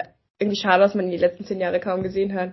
Er hat auch eine krasse körperliche Präsenz, einfach dadurch, dass er über 1,90 glaube ich ist und ähm, auch Kampfsporterfahrung mitbringt also auch wirklich aus dem professionellen Kampfsport kommt, merkst du einfach in seinen Kampfszenen, was da für eine Wucht dahinter ist. Und ich finde einfach auch seine Präsenz als Charakter, nicht nur durch seine Größe, auch durch sein gruseliges Lächeln und seine kalten Augen und so, er ist halt einfach ein super Bösewicht. Also kann ich aber nur zustimmen. Er ist großartig, ähm, weil er halt sowohl klug ist als auch körperlich stark. Und das ist halt so eine Sache, jetzt, ich möchte jetzt Chris Intellekt nicht runter machen oder so, aber Chris kam halt immer sehr über das Körperliche und über die autoritäre Ausstrahlung, die er hatte.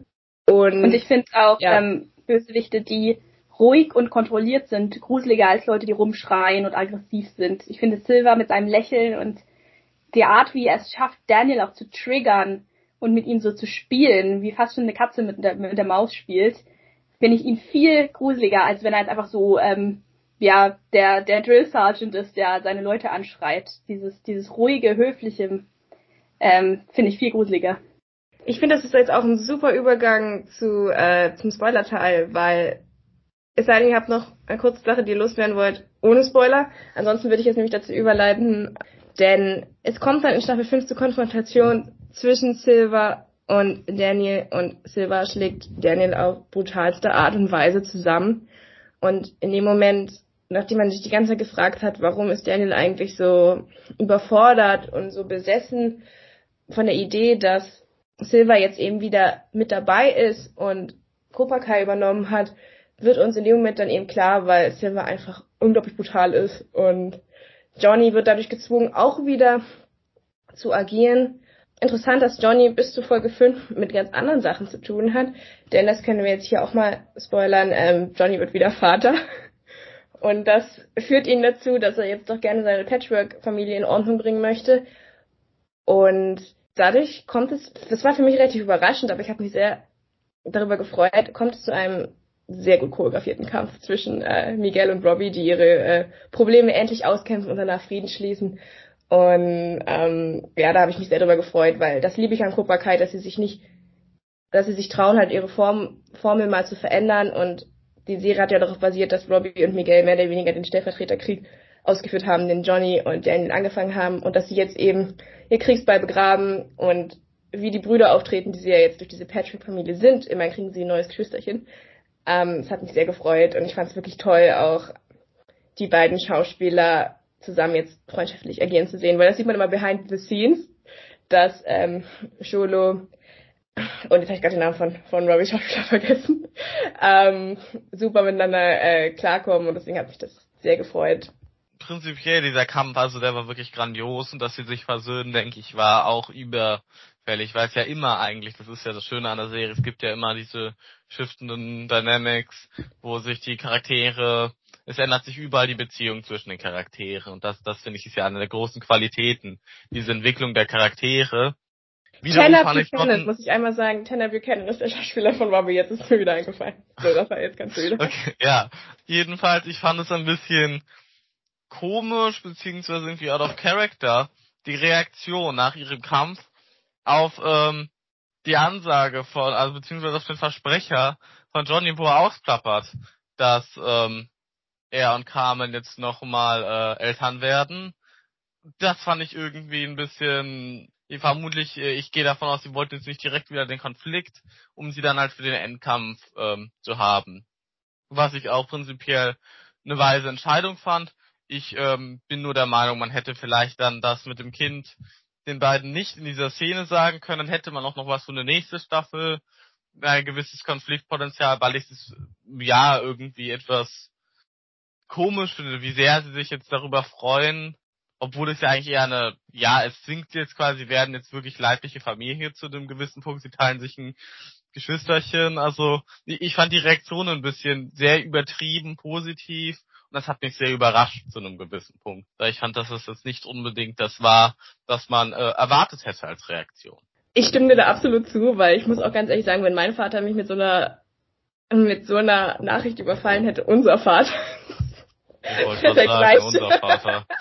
Also, ja. Das haben wir gemeinsam.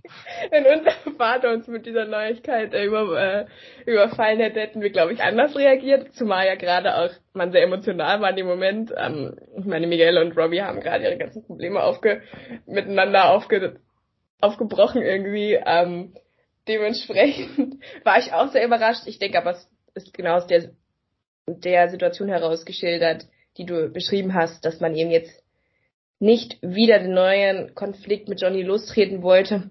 Ich hätte es aber ganz gut gefunden, muss ich sagen, wenn wir jetzt einfach mal einen anderen Konflikt bekommen hätten, und zwar, dass Johnny auf der einen Seite steht und Miguel und Robbie sich verbrüdern und sauer auf Johnny sind, das hätte ich irgendwie besser gefunden und passender, aber okay, ich gestehe Ihnen das zu.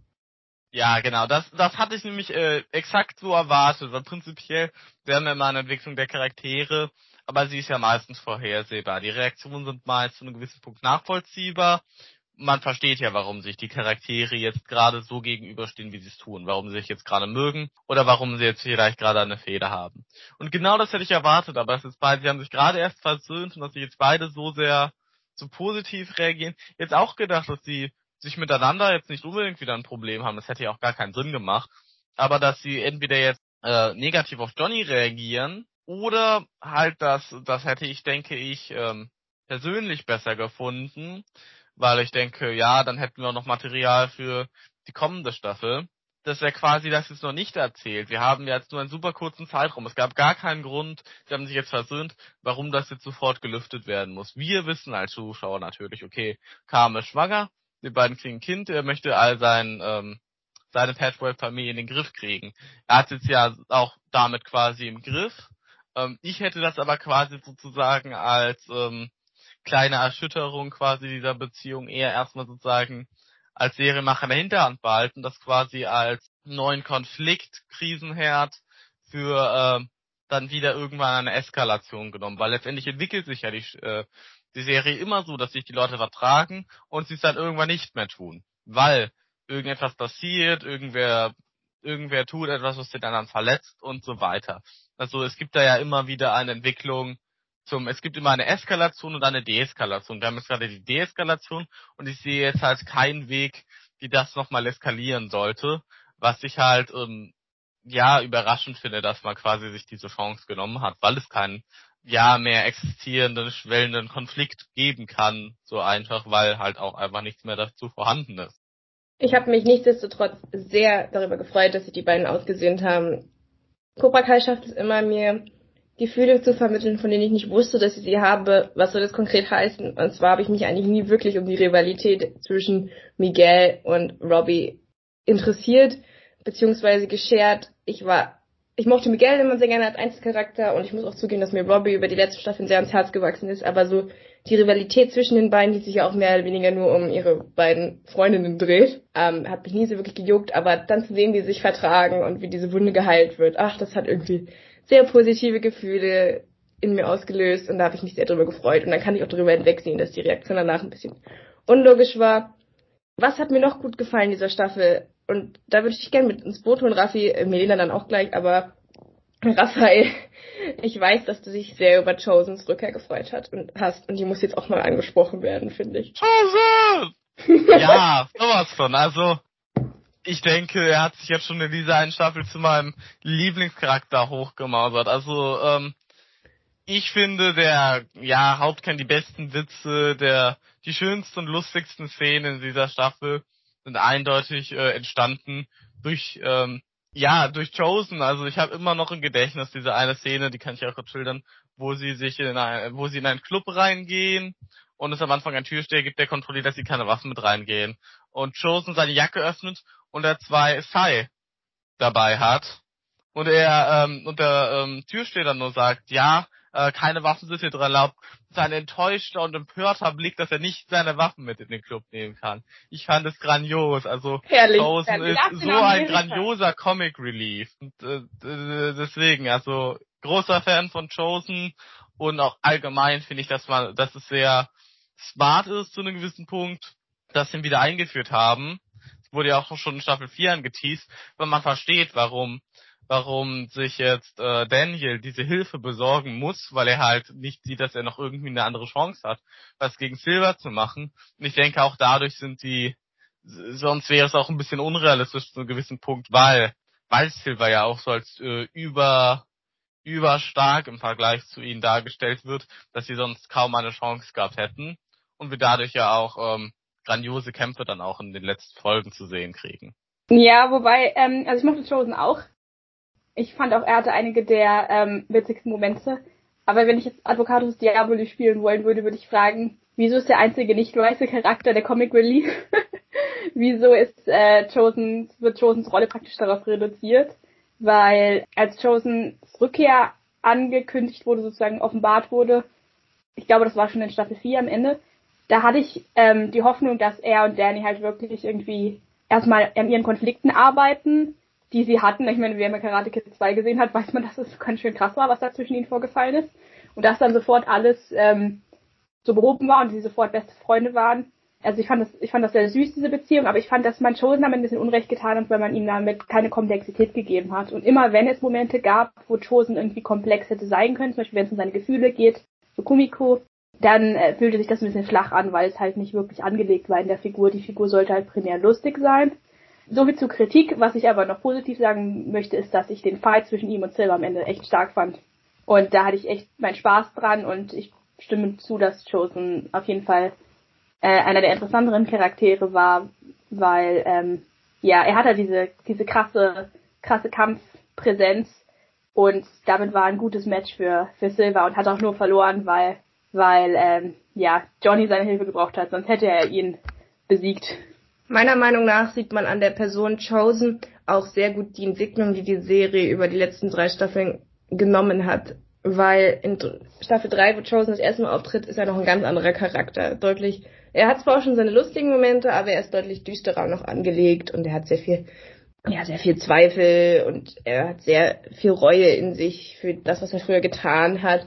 In Staffel 5 ähm, nimmt er dann eine relativ neue Entwicklung, aber ich muss wirklich sagen, ich habe mich, also ich habe mich kaputt gelacht über, Chosen. Deine Frage, warum jetzt der äh, Mann aus Okinawa jetzt der Comic Relief Charakter sein muss, ja, kann man schon negativ aufwerfen, aber ähm, mich persönlich, ich bin aber nur noch kein Mensch aus dieser aus dieser Region, hat es nicht so gestört. Ich fand es so großartig. Es gab so richtig witzige Szenen wie zum Beispiel ähm, Johnny und Chosen darüber bonden, was sie Daniel alles angetan haben. Es war sehr makaber, aber es war einfach super witzig und ähm, dabei denke ich kann man es auch mal zur Figur Chosen belassen. Habt ihr noch irgendwelche anderen Charaktere, die ihr diese Staffel über die euch besonders aufgefallen sind? Ich finde, für mich gab es Daniel, der, ich fand es war wirklich Daniels Staffel, aber bei Daniel haben wir schon ein bisschen geredet.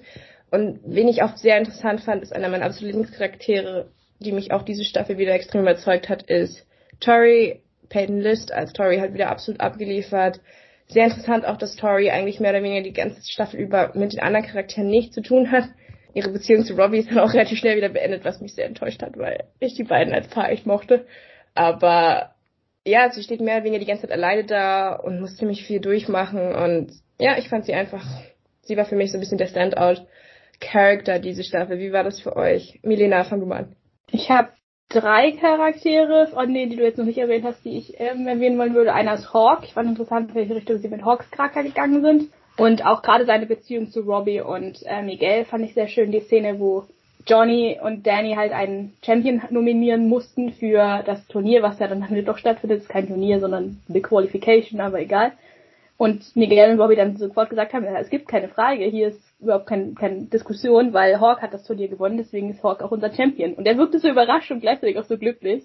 Aber die Charaktere, die ich am meisten hervorheben möchte, sind einfach John Kreese. ich fand es großartig, wie, was sie ähm, mit seinen wenigen ja. Szenen gemacht haben. Und ähm, darüber müssen wir auf jeden Fall nochmal reden, über, über Kreese Charakter und was wir, ja, wie wir ihn einschätzen würden und seine Perspektiven. Und zum anderen, wer auch ganz stark war, war Kenny. Den fand ich auch, ähm, also auch sein Schauspieler, der ist Stu Young. Der ist, hat eine ganz große Zukunft vor sich. Ist, ist ein, wird einer von den Großen, glaube ich. Also einer der besten Kinderschauspieler auf jeden Fall in dieser Serie. Und ähm, diese die Entwicklung, die er durchgemacht hat von den kleinen nerdigen Kind, das gerne cosplayt und gerne Computerspiele spielt und so unschuldig wirkte und irgendwie eine einzige Episode hatte, bevor er dann, naja, bevor sein Leben eine düstere Wendung nahm, wo er einem so ans Herz gewachsen ist. Und jetzt sieht man ihn als diese eiskalte Kampfmaschine. Und der Schauspieler hat es geschafft, das alles, diese ganzen Facetten so zu verkörpern, dass einem das auch nicht irgendwie komisch vorkommt, sondern man versteht genau, wieso er diese Entwicklung gemacht hat. Ja, hat mich sehr überzeugt, der Charakter. Also das waren so für mich drei der Leute, die ich noch erwähnen wollte, zusätzlich zu denen, die du auch Wobei ich sagen muss, dass ähm, die Problem, äh, die Figur Kenny auch ein großes Problem wirkt, weil er jetzt plötzlich irgendwie zu diesem großen Kämpfer aufgebaut wird, der eigentlich von der Zeit her, die er Karate lernt, gar nicht sein kann. Er ist jetzt der große Gegenspieler, müsste aber theoretisch eigentlich keine Chance haben gegen Robbie, Miguel und Hawk, aber sei jetzt mal dahingestellt, das liegt das eben daran. denke ich aber bei vielen. Ja, das liegt halt eben daran, dass sie ähm, halt auf der Seite jemanden brauchten. Rafa, was sind so deine Lieblingscharaktere. Ja, äh, äh, zu, zuerst noch zu der äh, Kenny-Sache wollte ich mich noch kurz äußern. Nämlich, ja, das, das fand ich auch ein bisschen, dass sie das ein bisschen unglaubwürdig aufgebaut haben. Es macht jetzt zu einem gewissen Punkt Sinn, weil sie halt alle, ich nenne sie jetzt mal die guten Charaktere, sagen wir die Main-Charaktere, die schon lange über die Serie dabei sind, dass sie die jetzt alle probierten, in ein Team zu kriegen und äh, dass sie jetzt deswegen so auf Zwang ihm auch noch diesen einen Kampfmove, den den Silver zeigt, die Silver Bullet, äh, dass äh, dass er die jetzt noch erlernt und du dadurch ja auch quasi jetzt dann in diesen einen Qualification-Kampf äh, jetzt ihn besiegt, weil dieser Move so unkonterbar ist. Das fand ich ein bisschen schade, weil sie halt quasi ja dadurch auch gezeigt haben, ja, alleine besiegt er ihn nicht, aber mit dieser neuen Technik, die ihn quasi kampfunfähig macht, ähm, ja, besiegt er ihn. Sonst was die Charaktere angeht, also ich denke, die Charaktere, die auf jeden Fall hervorstechen, habt ihr alle, haben wir alle erwähnt. Also Kreese, äh, Kenny und so weiter. Das sind grandiose Charaktere, die gut aufgebaut wurden, sonst diese Staffel, bis auf diese eine ja, dieser Kritikpunkt, den ich bei, den ich bei Kenny habe. Ein Charakter, den ich finde, der auch vergessen wird, äh, wenn man sich das anguckt, den ich aber auch echt gut finde ähm, und äh, schön böse, äh, ist äh, Sensei Kim. Also die, sind jetzt mal die Assistentin, beziehungsweise die jetzt Mitteilhaberin von äh, Cobra Kai, die ja zur Hälfte, soweit ich weiß, dort eingestiegen ist. Die erste ähm, weibliche Sensei, die wir haben. Ja, und äh, erstens die erste weibliche Sensei, das fand ich sehr schön. Und ich fand, dass sie halt ähm, genau dasselbe Böse hat, was sie ausmacht, was auch Silver hat. Sie ist nicht der Charakter, der rumgeht, wie jetzt ähm, ja teilweise das ähm, Daniel und äh, Johnny gemacht haben, die rumfahren und irgendwelche Leute verprügeln, sondern dass sie halt eher beide aus dem Hintergrund die Strippen ziehen und besonders ihre Dynamik dort mit Tori, welche ja auch grandios war dieser Staffel, fand ich sehr Das war so brutal, weil, was sie mit genau, Tori gemacht hat. So psychisch brutal, unglaublich. Am Anfang dachte man, ja, vielleicht bonden die jetzt ein bisschen, dadurch wird er probieren, Tori an sich zu binden und es ging ja komplett in eine andere Richtung. Also ich dachte zuerst, sehr gut, die werden sich verstehen. Auch ähm, jede Person, mit der ich das geguckt habe, und ich habe es ja wirklich aufgeguckt, diese Staffel, hat damit gerechnet, dass dort sich jetzt quasi, na, eine Freundschaft nicht, aber quasi, dass sie jetzt, sie hat ja Crease eigentlich als Schirmfigur gehabt, dass sie jetzt als neue Schirmfigur Sensei Kim kriegt. Aber Sensei Kim ist ja quasi, wenn wir uns alle gucken, wie sie handelt, eigentlich fast der schlimmste Charakter. Also sie ist ja fast noch krasser als Silver, muss man sagen, was sie dort äh, besonders mit Tori macht. Das äh, ist ja emotionale Folter und was weiß ich was. Also das fand ich echt. Aber ich, ich fand es prinzipiell sehr smart, sie dort einzuführen, weil es dann durch wieder ein bisschen quasi fairer wurde, auch dadurch, dass dann dadurch ja die ihr unterstellten Senseis auch dazu kamen. Fand ich, ist sehr gut gemacht worden und man hat auch äh, Kim absolut abgekauft die böse Rolle, die sie ja quasi einnimmt in dieser Serie jetzt. Sensei Kim ist wirklich das pure Böse. Es gibt nichts Gutes an ihr. Sie liebt es einfach, Teenager zu quälen und sie hat das großartig geschauspielert. Und sie ist eine sehr gute Addition für diese Serie und ich hoffe, sie wird auch in Staffel 6 wieder mit dabei sein, weil sie ist wirklich ein hervorragender Bösewicht. Bevor wir jetzt über den Showdown zu sprechen kommen, den wollen wir ja noch besprechen und dann vielleicht auch Creases Rolle innerhalb dieser Staffel. Nochmal zwei Sachen. Wir haben wieder zwei Rückkehrer diese Staffel und zwar kommen Mike Barnes und Jessica Andrews, beide bekannt aus Karate Kid 3, mit dazu. Wie hat euch das gefallen? Rafa. Ja, also mh, prinzipiell ähm, Barnes Rolle fand ich ja, also ich weiß nicht, ich, ich bin dort ein bisschen unentschlossen, muss ich zugeben.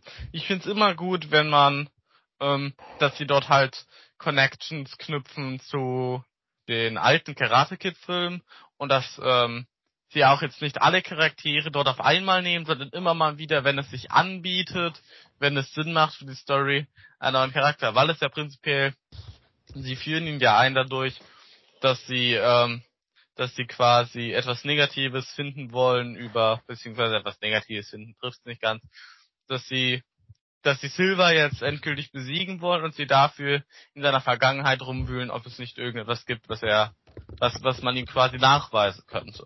Das ihn dadurch einführen. Das fand ich ziemlich gut. Dann ist er quasi die halbe Staffel weg und am Ende taucht er wieder auf. Das fand ich ein bisschen, sie braucht ihn halt für den Showdown, um eine wirkliche Motivation zu haben, warum sie jetzt, ähm, warum es jetzt zu diesem Showdown kommt also eine Motivation jetzt für Chosen, Daniel und Johnny, warum es jetzt quasi eskaliert zu diesem Endkampf. Aber ich fand das ein bisschen, ja, lazy, muss ich sagen. Sehe ich ähnlich, tatsächlich. Milena? Willst du noch mal kurz was dazu sagen? Ich mochte eigentlich ähm, beide Charaktere, wobei ich ein bisschen lächerlich fand, dass jetzt ähm, wir im Nachhinein Staffel 5 rausfinden, dass Danny Amanda kennengelernt hat, weil sie die Cousine von äh, Jessica ist ihr Name, glaube ich, ist. Ähm, okay, hätte ich jetzt nicht unbedingt gebraucht. Aber ähm, mochte ihren Charakter eigentlich ganz gerne. Wobei ich, also, warte, das sage ich gleich. Ähm, noch ein Wort zu Mike. Ich fand ähm, auch Mikes Edition eigentlich ganz gut. Also eines der absoluten Highlights war auf jeden Fall in dieser Staffel, dass ähm, die Limo-Szene da hatte ich wirklich mal Oh Spaß. ja, oh ja, Eye Tiger war grandios. Und ich muss auch sagen, weil ich gesagt habe, sehe ich so genauso. mit einer kleinen, kleinen Sache, die ich noch hinzufügen muss. Ich fand Mike diese Staffel echt witzig. Also, wie sie ihn da in diesem Möbelshop aufgreifen, fand ich schon extrem gut. Mit Jessica Andrews. Ich verstehe halt, dass sie drin ist, damit man Amanda verdeutlichen kann, was Daniel alles durchleiden musste. Aber naja, hätte ich jetzt, hätte ich jetzt nicht gebraucht, aber okay. Mhm. Ja. Wobei wir so, dann am Ende auch mal in der Kampfszene gesehen haben. Aber was ich noch sagen wollte, also zu Mike einerseits fand ich schön, dass ähm, wir mit Mike mal einen Charakter haben, der halt alles als Johnny, Danny und Chosen komplett abgeschlossen hat mit der Sache, der für den Karate keine Rolle gespielt hat, der wirklich sein Leben neu erfunden hat sozusagen. Nur damit Danny und Johnny ihn dann doch wieder in die Sache reinzieht. Also ich konnte schon verstehen, warum er sauer war und ich mochte seinen Charakter eigentlich. Ich fand den auch gut geschauspielert. Ähm, ein Wort noch zu Jessica. Ich, es ist mir so ein bisschen aufgefallen, und es tut mir echt leid, dass ich immer so negativ jetzt bin, aber ähm, das ist mir halt wirklich aufgefallen, dass die ähm, Charaktere, die zurückkommen und große Rollen spielen, meistens die männlichen Charaktere sind. Und dass so Figuren wie Ellie oder Kumiko oder eben halt alle Love Interests von Daniel eigentlich keine Rolle spielen in den Filmen, sondern immer nur als Guest Stars auftauchen. Und ich hätte halt wirklich gerne mehr von Ellie zum Beispiel gesehen, weil ich fand ihren Charakter richtig interessant.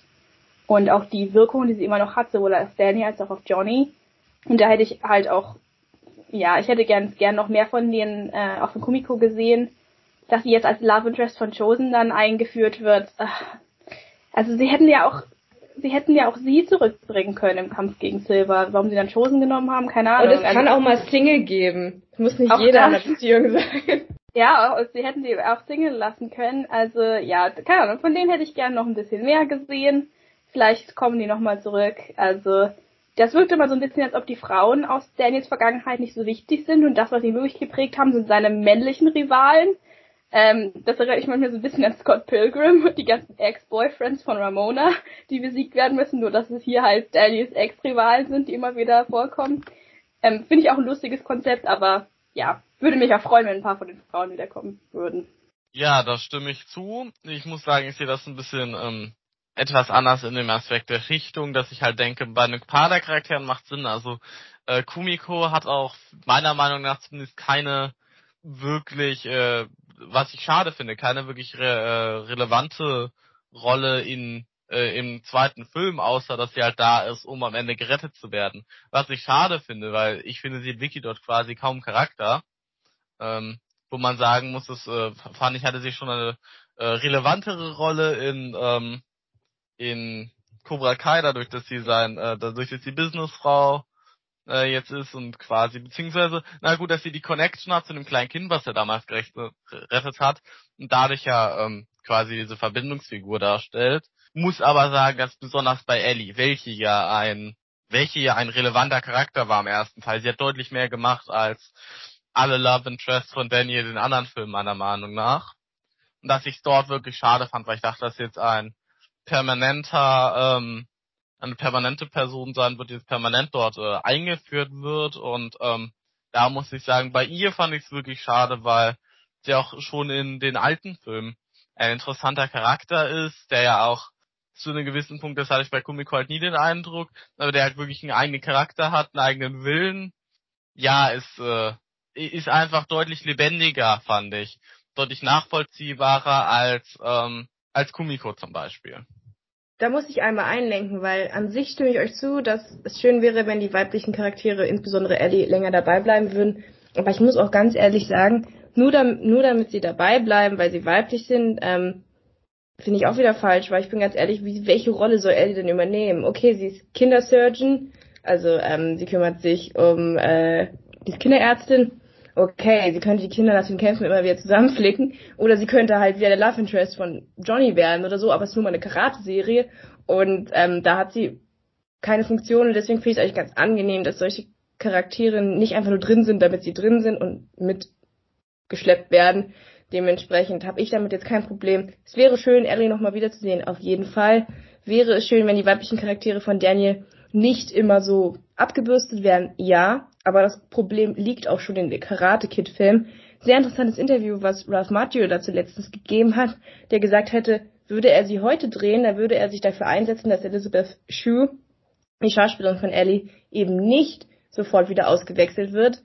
Damals wurde das aber halt leider so gemacht und dementsprechend ähm, ist es halt, glaube ich, wirklich so, dass die Frauen in Daniels Leben nicht so den Einfluss auf ihn gehabt haben Und deswegen ist es jetzt schwer, diesen Fehler im Nachhinein zu korrigieren. So, jetzt möchte ich aber auf den Showdown eingehen, weil wir, wir sind schon relativ weit zeitlich und wir wollen ja auch noch einen kleinen Ausblick auf Staffel 6 geben, inklusive Bold Predictions. Lasst uns über den Showdown reden. Ich fand ihn okay, ist nicht mein Lieblings-Showdown, ich fand ihn aber wirklich solide. Ich möchte hier einmal meine Liebe für John Kreese ausdrücken, den ich diese Staffel wirklich hervorragend fand, der alle möglichen Facetten, ähm, Martin Cove musste da wirklich sehr viel Verschiedenes spielen, ähm, weil er einfach sehr nuanciert diese Staffel präsentiert wurde im Gefängnis. Generell hat er relativ wenig zu tun, hat dann aber seinen großen Ausbruch zu einer hervorragenden Musikauswahl My Way in der letzten Folge. Da werden wir dann sehr viel von ihm in Staffel 6, denke ich, sehen. Und wir haben auch noch mal einen riesen Karate-Kampf in dem Jojo von Silver. Raphael, deine Gedanken zum Showdown?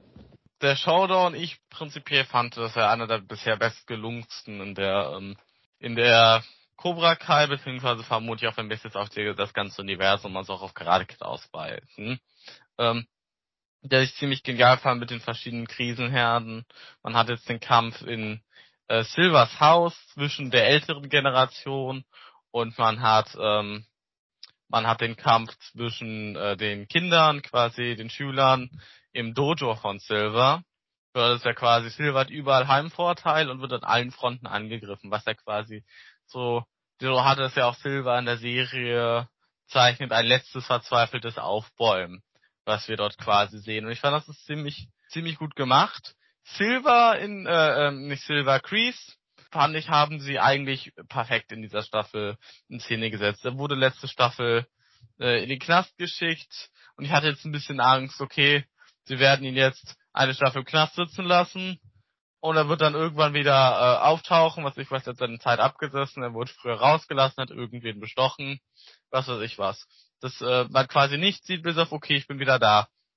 Aber die Charakterentwicklung, die er im Gefängnis hat, man sieht ja zwar, dass er ähm, sich nicht komplett mit seiner Vergangenheit auseinandersetzt, aber dass er ja prinzipiell, ich denke, man versteht ein bisschen mehr seine, die Emotionen, die er fühlt und seine Motivation, weil ich finde, es hat mir nur noch mal, ja, quasi veranschaulicht, wie viel ihm, und das war ja auch prinzipiell das Problem zwischen, zwischen Silver und ihm, wie viel ihm Johnny eigentlich bedeutet und das, ähm, auch wenn er natürlich zu einem sehr großen Teil auch sehr eigennützig gehandelt hat, dass er prinzipiell immer darauf hofft, dass Johnny zu ihm zurückkommt, dass sie quasi wieder vereint sind, weil er sich zu einem Teil, denke ich zumindest, äh, als Vaterfigur hier sieht. Da kann ich dir nur absolut zustimmen. Wie gesagt, ich bin großer Fan von der Art und Weise, wie sie John Kreese in dieser Staffel gehandhabt haben. Insbesondere sein Ausbruch mit dem Jello. Da muss ich wieder sagen, das liebe ich an den Machern von Cobra Kai, wie sie Sachen vorbereiten. Die ganze Zeit geht es um diesen Wackelpudding und im Endeffekt ist das das entscheidende Element, was er braucht, um auszubrechen. Das war einfach auf die typische John Kreese Art und Weise, wie er da ausbricht. Das hat perfekt seinem Charakter verpasst, gepasst. Und trotzdem habe ich das Gefühl, dass er ein bisschen was von der Therapie-Session vielleicht mitgenommen hat. Werden wir sehen in Staffel 6. Und diese ähm, Sachen vorzubereiten, das war dann auch im anderen Kampf sehr deutlich zu sehen, weil die Waffe, die Silver und Chosen benutzen in ihrem Kampf, wurde vorher eingeführt die Art und Weise, wie Anthony, über den wir heute noch gar nicht gesprochen werden, als Ei verwendet wird und sie dann das Ei schützen müssen, eine Technik, die sie vorher gelernt hatten.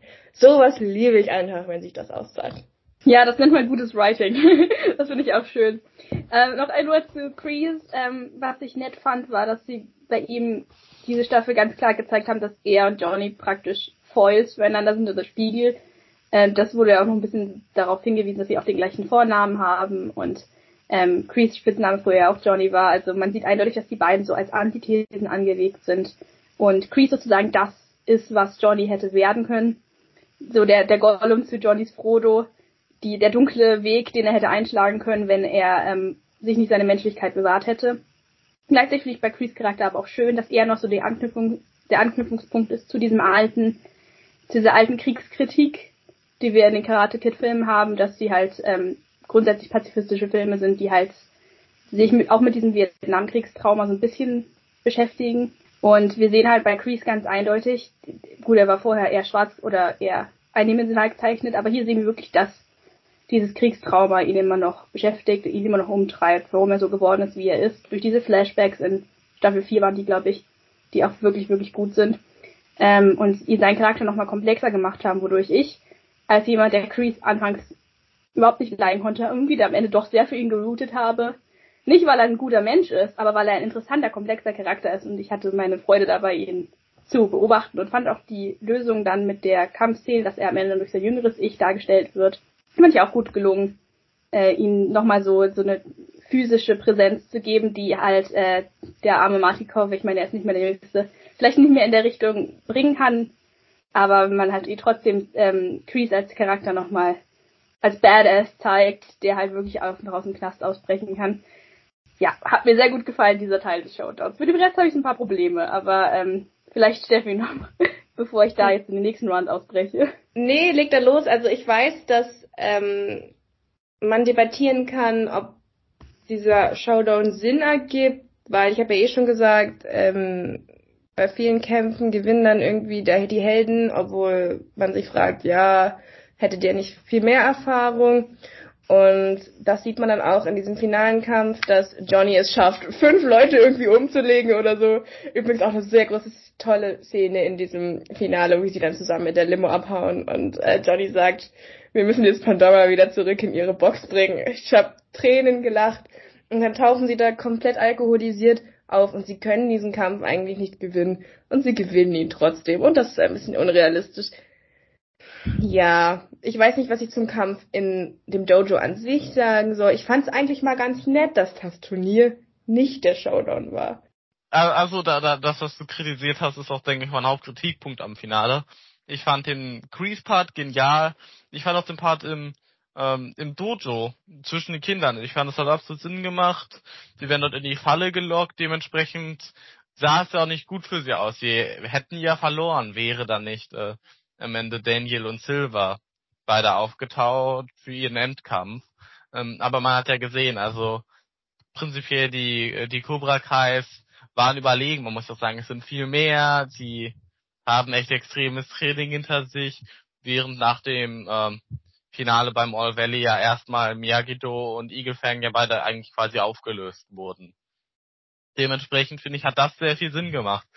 Hm, aber ich, ich erinnere gerne an die Szene, wo sie äh, quasi so ein Brainstorming machen und ähm, ich weiß nicht, welcher Charakter es genau, also jetzt die Erwachsenen-Charaktere. Weiß nicht, welcher genau es sagt. Äh, ich glaube, es war Chosen, der aber wohl zu Recht anmerkt, dass man zwei von ihnen braucht, um einen von den anderen Senseis zu besiegen. Was man auch in dieser einen Kampfszene sieht, wo Chosen und ähm, Johnny in das Dojo fahren und sich dort anlegen mit äh, dem einen Sensei. Und ähm, dann letztendlich, wenn wir uns jetzt den Endkampf angucken, haben die drei Leute, Barnes, Chosen und Johnny, die dort hinfahren. Barnes alle betrunken. K.O. Ja, alle betrunken. Barnes geht gleich K.O. Also nur zwei. Chosen und Silver, okay, diesen Kampf. Chosen war vermutlich noch von allen am wenigsten betrunken. Und da, das sehe ich zu einem gewissen Punkt eher noch. Ich denke auch, dass, zumindest könnte ich mir vorstellen, dass beziehungsweise ja, ich bin mir ziemlich sicher, dass Chosen noch ein bisschen jünger und fitter allgemein ist als Silver. Aber ja, also den Kampf sehe ich auch noch halbwegs realistisch. Aber Johnnys Kampf gegen alle Senseis quasi alleine halte ich für sehr ja unrealistisch beziehungsweise das fand ich ein bisschen schade. Also es ist ja nicht nur die Beobachtung, ja, na gut, es ist ein bisschen unwahrscheinlich, dass er alle besiegt, sondern dass sie halt selber eingeführt haben, die Regel quasi. Sie haben selber gesagt, dass ähm, man braucht zwei von ihm und einen von denen zu besiegen. Und dass er es alle alleine besiegt, nur ja quasi durch die Motivation, dass er Vater wird, finde ich es sehr, na, eine sehr schwache Erklärung dafür. Man sieht natürlich, dass er ein bisschen, genau, man sieht natürlich, dass er ein bisschen auch unfair.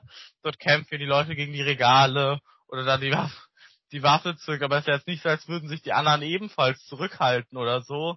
Also, naja, also das, das hat mich ein bisschen enttäuscht, muss ich sagen. Aber auch nur diese eine Teil, weil ich ein bisschen konstruiert fand. Interessant übrigens, dass in dieser Staffel zum ersten Mal Blut fließt. Ich glaube, wir verlieren einen Daumen. Und Chosen wird auch ziemlich ausgeschlitzt. Also das ist vielleicht was, was in Staffel 6 dann wichtig wird, dass sich die Serienmacher jetzt entschieden haben, Blut zu zeigen. Milena. Ja, der Showdown. Ich habe auch so mein Hühnchen mit ihm zu rupfen. Zum einen fand ich, das hatte ich ja schon angesprochen, interessant, dass, dass der große Kampf, der sonst immer am Ende stattfindet, jetzt schon in Folge 8 stattfand. Wobei man sich auch darüber streiten kann, ob jetzt die Idee mit dem, es gibt noch ein größeres Turnier, was jetzt gewinn, gewonnen werden muss, ähm, ja, ob das jetzt so notwendig gewesen wäre. Zumal ich das sehr vorhersehbar fand, dass dann äh, sowohl Cobra Kai als auch ähm, Miyagi Do Igelfang Mischer dann zusammen äh, aufgenommen werden. Keine Ahnung, das fand ich alles ein bisschen vorhersehbar. Ich hätte, glaube ich, wenn man mich gefragt hätte, diese riesig aufgebaute Massen Megacorp Cobra Kai Sache als Endgegner für Staffel 6 genommen, weil ich, ich stimme Raphael total zu, sie haben die so groß aufgebaut, dass sie dann innerhalb von, von einer Folge durch eine nicht geplante, schlecht ausgeführte ähm, Operation auf ihrem eigenen Home Turf, wie Silver ja auch sagt, in, in seinem eigenen Haus plötzlich dann gewinnen gegen diese, gegen diesen Gegner, der so groß aufgebaut wurde, fand ich nicht besonders realistisch und ja, fand ich auch zu schnell. Ich hätte das in Staffel 6 rübergenommen. Und ähm, was mir auch sauer aufgestoßen ist, ist die, die Art, ähm, wie Silver dann tatsächlich enttarnt wurde als, als Fallspieler, als Betrüger durch dieses äh, Sicherheitsvideo, weil ähm, ich weiß nicht, wer das geschrieben hat, aber normalerweise ist auf diesen Schwarz-Weiß-Aufnahmen von Sicherheitskameras kein Ton zu hören, sondern es ist eigentlich reines Bild. Und dass der Ton, selbst angenommen, Silver hat da die krassesten Security Cams, die sogar Ton aufnehmen können, dass man dieses Gespräch hört aus der Entfernung, die man in dieser Aufnahme sieht, ist völlig unglaubwürdig. Deswegen hätte der ganze, der ganze Plot-Twist, der dann am Ende Cobra Kai zu Fall bringt, ergibt für mich keinen Sinn und ist für mich sehr schlecht geschrieben. Und äh, ja, da hätten sie sich echt was Besseres einfallen lassen können. Zumal ich nicht mal glaube, dass die meisten von Cobra Kai dadurch so schockiert werden. Die sind so gebrainwashed, dass das die, die jetzt so schockiert, dass Silver da ähm, den Preisrichter bestochen hat, glaube ich noch nicht mal. Realistischer wäre, wenn sie sich denken würden, ach ja, hat er halt alles gemacht, um den Sieg zu sichern, war halt noch mal eine Absicherung zusätzlich, dass das die so schockiert, dass sie spontan überlaufen. Wer sich das kam, das war zu rush, das war einfach zu nicht nicht gut genug geschrieben für meinen Geschmack. Genau, das dachte ich auch. Also äh, ich fand, ich fand die Auflösung der Staffel, ich fand die Kämpfe grandios, ich fand die Szene auch äh, cinematisch echt geil. Ich fand aber einfach die, es hat einfach keinen Sinn gemacht. Ähm, sie haben diese ganze, das ganze Netzwerk um äh, Silver so krass aufgebaut, dass sie es so schnell ungeplant zerstören können. Und auch mit so einem schlechten Plan eigentlich, weil, okay, die anderen, die Erwachsenen, die haben keinen Plan. Die wollen dann nur hin und ihm aufs Maul geben. Die sind betrunken. Das, das sehe ich ja noch irgendwie an, das kriegen sie halt irgendwie hin. Sehr unrealistisch. Der Silver sagt, dass der Plan nichts getaugt hat. Ja, aber äh, der, der Plan der Kinder, den fand ich auch grauenhaft. Also ich sehe halt genau wie Millie keinen kein Grund, inwiefern das Cobra Kai stoppt. Natürlich, okay, ich sehe zu einem gewissen Punkt, das sind jetzt Kameras und Ton anscheinend. Sie haben das auf den YouTube-Kanal hochgeladen, auch wenn das Cobra Kai jederzeit wieder löschen könnte, aber okay. Es ist auch ähm, mitten in der Nacht, als ob sich das irgendjemand ja, anguckt. Genau. Sie müsste es sehr schnell runterladen, sagen wir so. Das, das fand ich auch ein bisschen weird, weil das sie so natürlich nicht zum Sekai Taikai können. Und ich denke, darauf wird trotzdem hinauslaufen, dass sie dorthin können, obwohl sie betrogen haben unter dem anderen Sensei, aber gut. Das müsste eigentlich, würde man zumindest denken, eine Sperrung nach sich ziehen. Gut, ähm, das werden wir sehen, wie das dann verläuft. Aber jedenfalls, das finde ich sehr unwahrscheinlich. Der Großteil der Leute, die sie dort haben, ist ja seit Staffel 5, dass sie die ganzen Mobber sich quasi, die ganzen Bullies of the School nenne ich jetzt mal, sich jetzt äh, einverleibt haben und sie ja quasi überwiegend einfach nur eine Schlägertruppe sind. Wir haben da Kyle zum Beispiel und äh, seine Freunde, die alle nicht nett sind. Und dass die das jetzt auffällt und dass sie dort äh, symbolisch ihre T-Shirts aus wie nach ihm werfen, weder bei Kenny noch bei Kyler verstehe ich das, weil die beide deutlich Schlimmeres gemacht haben, finde ich zumindest persönlich, als, als dort jetzt äh, bei einem Turnier zu bestechen, was jetzt im Vergleich zu dem, was dort über die ganze Serie passiert ist, wirklich nicht so ähm, krass ist. Ja, dann haben wir jetzt, denke ich, auch den Showdown besprochen. Ich fand den jetzt nicht so schlimm, wie ihr beschrieben habt. Ich hatte meinen Spaß. Ich hatte wirklich äh, sehr viel Freude an dem, an dem Showdown. Nichtsdestotrotz würde ich euch jetzt gerne fragen, was denkt ihr denn könnte jetzt noch in Staffel 6 kommen? Denn es ist noch offiziell keine Serie bestätigt, muss man auch ganz klar sagen. Staffel 6 ist noch nicht angekündigt. Ich bin mir aber sicher, dass es kommen wird, einfach dadurch, dass die Serie so unglaublich erfolgreich ist und zum Beispiel auch viel billiger zu produzieren ist als die anderen Flaggschiffe wie Stranger Things oder Bridgerton. Dementsprechend ähm, es ist, glaube ich, relativ billig, guten Content für Netflix zu produzieren. Sehr viele Fäden sind zusammengeführt worden. Unsere Paare sind auch wieder zusammen. Auch hier muss ich wieder sagen, das liebe ich an den Serienwritern. Ähm, Sam und Miguel, man muss auch sagen, beide hatten jetzt diese Staffel nicht so viel zu tun, kommen wieder zusammen. Es gibt die schmachtvolle Liebeserklärung und äh, dann hast du das andere Paar, Tori und Robbie, die einfach nur so, ja komm, lass einfach küssen und dann ist die Sache auch wieder gegessen und das liebe ich einfach, weil es halt so in den Charakteren drin ist. Es gibt so ein paar Sachen, die ich mir für Staffel 6 noch vorstellen könnte. Jetzt ist aber Silver nur besiegt. Crease ist vielleicht redeemed. Wer weiß. Was sind eure bold predictions? Also ich habe drei Stück aufgeschrieben, die würde ich aber als letztes sagen. Ich, erstmal würde ich euch gerne den Vortritt lassen. Raffa. Ja, also zuallererst, äh, das hatte ich ja schon vorerzählt, ich dachte eigentlich von Anfang an, dass das mit dem Kind in der nächsten Staffel geregelt wird. Da habe ich ja gemeint, das hat mich irgendwie verwundert, dass das jetzt so nebenbei rausgekommen ist und es da wirklich gar keinen Konflikt gab. Dementsprechend, ja, bin ich auch ein bisschen fragend, was in der nächsten Staffel passieren könnte.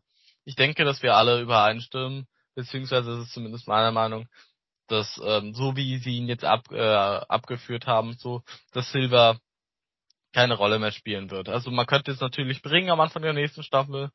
Seine Anwälte waren so gut, ähm, konnten alles abwehren, er wird nicht in die Knast gehen, es gibt ihn weiterhin als Bösewicht. Aber ich denke, auch die symbolische, dass er dieses dieses Glas mit Cobra Kai drauf äh, zerbricht, als er ihn dagegen boxt, das sollte ja symbolisch zeigen, dass er jetzt eher weg vom Fenster ist. Ich denke, ähm, nach zwei Staffeln, wo er mit die Hosen anhat als Bösewicht, ähm, wird es auch Zeit. Ich denke also, dass wir jetzt quasi unseren Bösewicht Crease zurückbekommen, auch wenn ich echt sehr verwirrt bin, wie sie ihn einführen, denn man ist jetzt auf der Flucht vor der Polizei. Keine Ahnung, wie er jetzt ein Dojo leiten will oder so, I don't know. Ich denke aber, dass es ähm, zu sehr vielen interessanten Interaktionen erstens zwischen ihm und Tori kommen wird, weil sie ja auch quasi eine sehr enge Beziehung haben. Und des Weiteren denke ich, dass wir jetzt mehr davon sehen, dass was er in letzter Staffel und davon gehe ich wirklich stark aus, was angeschnitten wurde, dass wir jetzt quasi sehen, wie er sich mit den Dämonen der Vergangenheit auseinandersetzt, mit seinem Kriegstrauma und ähm, ja, wie er sich vielleicht quasi ähm, damit abfindet und äh, halt das, was sie auch gemeint hat, dass er jetzt halt nicht mehr den Weg der Faust wählt, sondern vielleicht friedlich wird. Auch wenn ich denke, das wird nicht von Anfang an kommen. Ich denke, diese Therapie hat ähm, für so eine Entwicklung auf jeden Fall einen Grundstein gelegt. Milena. Interessante Predictions. Ich finde die Idee schade, dass Silver nicht mehr dabei sein wird, auch wenn ich denke, dass es realistisch ist. Ähm, ich werde ihn vermissen. Ich fand auch seine Figur hätte vielleicht noch mehr hergeben können. Ich fand ihn von Anfang an sehr interessant angelegt, einfach als diesen super reichen, ja. Was hältst du denn von der Theorie, dass Silver krank ist? Glaubst du das? Weiß ich nicht. Finde ich, finde ich eine, äh, finde ich eine interessante Theorie. Er würde Sinn ergeben, weil teilweise man versteht nie so ganz, warum er jetzt sein ganzes reiches, gutes Willenleben und seine Tofu-Spießchen aufgibt für dieses Karate-Ding. Also kann sein, dass er da drin wirklich sein, seine Möglichkeit sieht, nochmal, äh, nochmal seinen Stempel aufzudrücken der Welt. Ob er dafür todkrank sein muss, weiß ich gar nicht. Ich glaube, er will einfach generell was aufbauen, was ihn überdauert und in seiner verqueren Weltanschauung ist das halt Cobra Kai. Das aber er hat aber gesagt, er hat aber gesagt, dass ähm, er keine Angst vom Tod hat und äh, es gibt immer wieder so kleine Anspiele. Ja, auch. Also die Theorie ist, kann ich jetzt mal sagen, ist unter Cobra Kai Fans sehr beliebt. Aber Melina, du wolltest eigentlich sagen, wie toll du Silver als Bösewicht findest und dass es schade fändest, wenn er nicht mehr dabei ist. Ja, ich fand ihn wirklich richtig gut als, wie gesagt, auch der Schauspieler hat es gut gespielt, aber kann sein, dass er wirklich todkrank ist. Will ich nicht ausschließen. Aber dann denke ich, würde er vielleicht auch noch mal ganz kurz vorkommen oder man sieht zumindest seine Todesanzeige. Also meine Predictions ist, äh, sind aber ein bisschen, ja, sagen wir mal, vorhersehbarer. Also zum einen glaube ich, dass wir nach der Robbie-Miguel-Versöhnung jetzt dann nächste Staffel auch noch die große Tori-Sam-Versöhnung kriegen. Äh, Sam ist einer der Charaktere, über die wir heute irgendwie gar nicht gesprochen haben, aber weil sie halt auch irgendwie sich nicht so enorm entwickelt hat, diese Staffel. Auch ihr Trauma wurde irgendwie sehr schnell brushed. Deswegen hoffe ich, dass da noch mehr kommt und dass sie und Tori feststellen werden, dass sie doch einiges gemeinsam haben und dass sie sich vielleicht dann auch verbrüdern bzw. verschwestern. Dann meine zweite Prediction, die Prediction ist relativ einfach. Ich glaube, dass Johnnys und Carmens Kind ein Mädchen sein wird. Hab ich auch schon gedacht. Nachdem Johnny die ganze Zeit so, ja, mein Sohn, mein Junge, ich glaube, ja, es, es, es würde sehr viel Sinn machen, auf jeden Fall, muss man sagen. Ich glaube, es wird ein Mädchen. Und meine letzte Prediction, discuss please, ich glaube, Kreese wird sterben. Kann sein, dass er davor noch redeemed wird. Kann auch sein, dass er nochmal seinen letzten großen Bösewicht-Auftritt hat. Aber ich glaube, Kreese wird am Ende von Staffel 6 leider, leider von uns gehen. Könnte sein, weil ich mir auch vorstelle, dass Staffel 6 auch wirklich die letzte Staffel sein könnte. Also ich glaube, die Story hat nicht mehr als noch maximal 20 Folgen, also zwei Staffeln in sich. Spätestens nach der siebten sollte man das ganze Ding kappen. Ich weiß aber halt nicht, ob sie Kreese töten, wenn sie Silver schon töten. Und wenn diese Theorie stimmt, weiß ich nicht. Wir hatten aber auch schon lange keine Todesszene mehr. Wir hatten nur den einen Freund von äh, Johnny, der gestorben ist. Tommy? Tommy, oder? Ähm, und seitdem ist eigentlich niemand Wichtiges mehr gestorben. Aber heißt, ja. Kreese ist schon so oft gestorben. Ist das, weiß ich nicht. Hat das dann noch Ja, aber auch Loki ist irgendwann wirklich zum letzten Mal gestorben. Okay, er ist ja auch wieder da, aber ich Ja. glaube, ich glaube, Kreese Schauspieler will auch vielleicht nicht mehr ewig machen. Also wenn sie noch mehr Staffeln produzieren, nach Staffel 6 wird er, glaube ich, Also, ja, egal Ich auf welche denk- Art gehen. ich denke, wie lang die Serie noch geht, das können wir erst nächste Staffel wieder abgucken, weil letztendlich, wenn, wenn wir uns jetzt mal die erste Staffel angucken, da hätte man ja, denke ich, auch nicht eine Entwicklung, wie sie jetzt äh, passiert ist, vorhersehen können. Ich denke, prinzipiell kannst du jede Serie, wenn, wenn du sie gut schreibst und halt halbwegs ähm, früh die Charaktere einführst, kannst du immer, denke ich, die Serie weiterführen. Es gibt genug, denke ich, noch ähm, Leute, die man vielleicht aus den alten gerade Kid Film einführen könnte oder man kann ja jetzt auch, man könnte mit Kim weitermachen als Bösewicht. Man könnte des Badens irgendwie böse wird. I don't know. Es gibt, denke ich, äh, viele Möglichkeiten, wie man es weiterführt, aber ich denke, es wird sehr davon abhängen, wie sie jetzt die sechste Staffel anlegen. Kann ja auch sein, dass sie zwei neue, Weib, einen neuen weiblichen, einen neuen männlichen Champion auf Cobra Kais Seite einführen, was ich sehr begrüßen würde und die müssen dann auch wieder gut werden, also Genau, es, es gibt es gibt so viele Wege, wie es weitergehen könnte. Deswegen bin ich sehr gespannt. Wird Staffel 6 die, und dann denke ich, wird es auch die letzte sein. Die, die bringen jetzt alles zu Ende, redeemt sich äh, Kreese in so Staffel oder wird der Grundstein gelegt äh, für vielleicht einen Generationswechsel. Die Generation könnte ja auch äh, runter auf ähm, äh, auf das Alter quasi von Kenny und ähm, mir ist gerade leider sein Name entfallen, Daniels äh, Sohn. Auf diese Anthony, Generation. Anthony, Tor genau. Tori hat auch einen Bruder, ich glaube, der heißt Billy, aber oder Brian, irgendwie so. Deswegen, man könnte, da- da- das haben sie ja schon gebracht, allgemein mit dieser Serie, wieder eine Generation runtergehen. Wir haben ja auch mitbekommen, dass viele der ähm, jüngeren zwar Charaktere jetzt aber trotzdem als Schirmfiguren für noch jüngere Charaktere fungieren. Und ich denke, auch das könnte interessant sein. Ich denke, es kommt, wie gesagt, sehr darauf an, was sie sich jetzt entscheiden, für den Weg einzuschlagen. Ich würde gerne noch meine Bold Predictions bringen. Und zwar habe ich mir aufgeschrieben, das ist jetzt vielleicht ein bisschen crazy, aber okay, dafür sind sie ja Bold Predictions. Und zwar sage ich, Toris Mutter stirbt. Das, ich habe jetzt die ganze Staffel mir nochmal angeguckt im Vorfeld dieses Podcasts und das war in Staffel 4 ein sehr großes Ding, dass ihre Mutter schwer krank ist und Tori sich um ihren Bruder kümmern muss und etc. pp. Und ich fände es irgendwie sehr, weiß ich nicht, schade, wenn das irgendwie ins Nichts verläuft. Nicht, dass ich ihrer Mutter den Tod wünsche, aber das würde auf jeden Fall die Figur von Tori prägen. Dann habe ich als Nummer zwei, ich denke, es ist auch keine Überraschung, Robbie gewinnt das Sekai Taikai. Ich bin mir da relativ sicher, er ist der einzige von äh, den drei Kids, der noch kein Turnier gewonnen hat. Und das All Valley kann er nicht mehr gewinnen, weil ich glaube, sie sind mittlerweile alle über ach, alle 18 plus. Dementsprechend äh, sage ich voraus, Robbie wird seinen großen Sieg noch bekommen, diesmal für Miyagi-Do und er wird das Sekai Taikai gewinnen. Und Sam wird das für die Mädels vermutlich gewinnen. Und ähm, letzte Prediction, Daniel wird Johnnys Trauzeuge. Weil er wird Carmen heiraten und er wird Uh, nicht zwischen seinen beiden Jungs entscheiden wollen. Und dann wird er Daniel nehmen. Das ist meine Prediction. Ach ja, und Bobby verheiratet sie hoffentlich. oh ja, da das freue ich ist mich eine drauf. gute, Das ist eine gute Idee.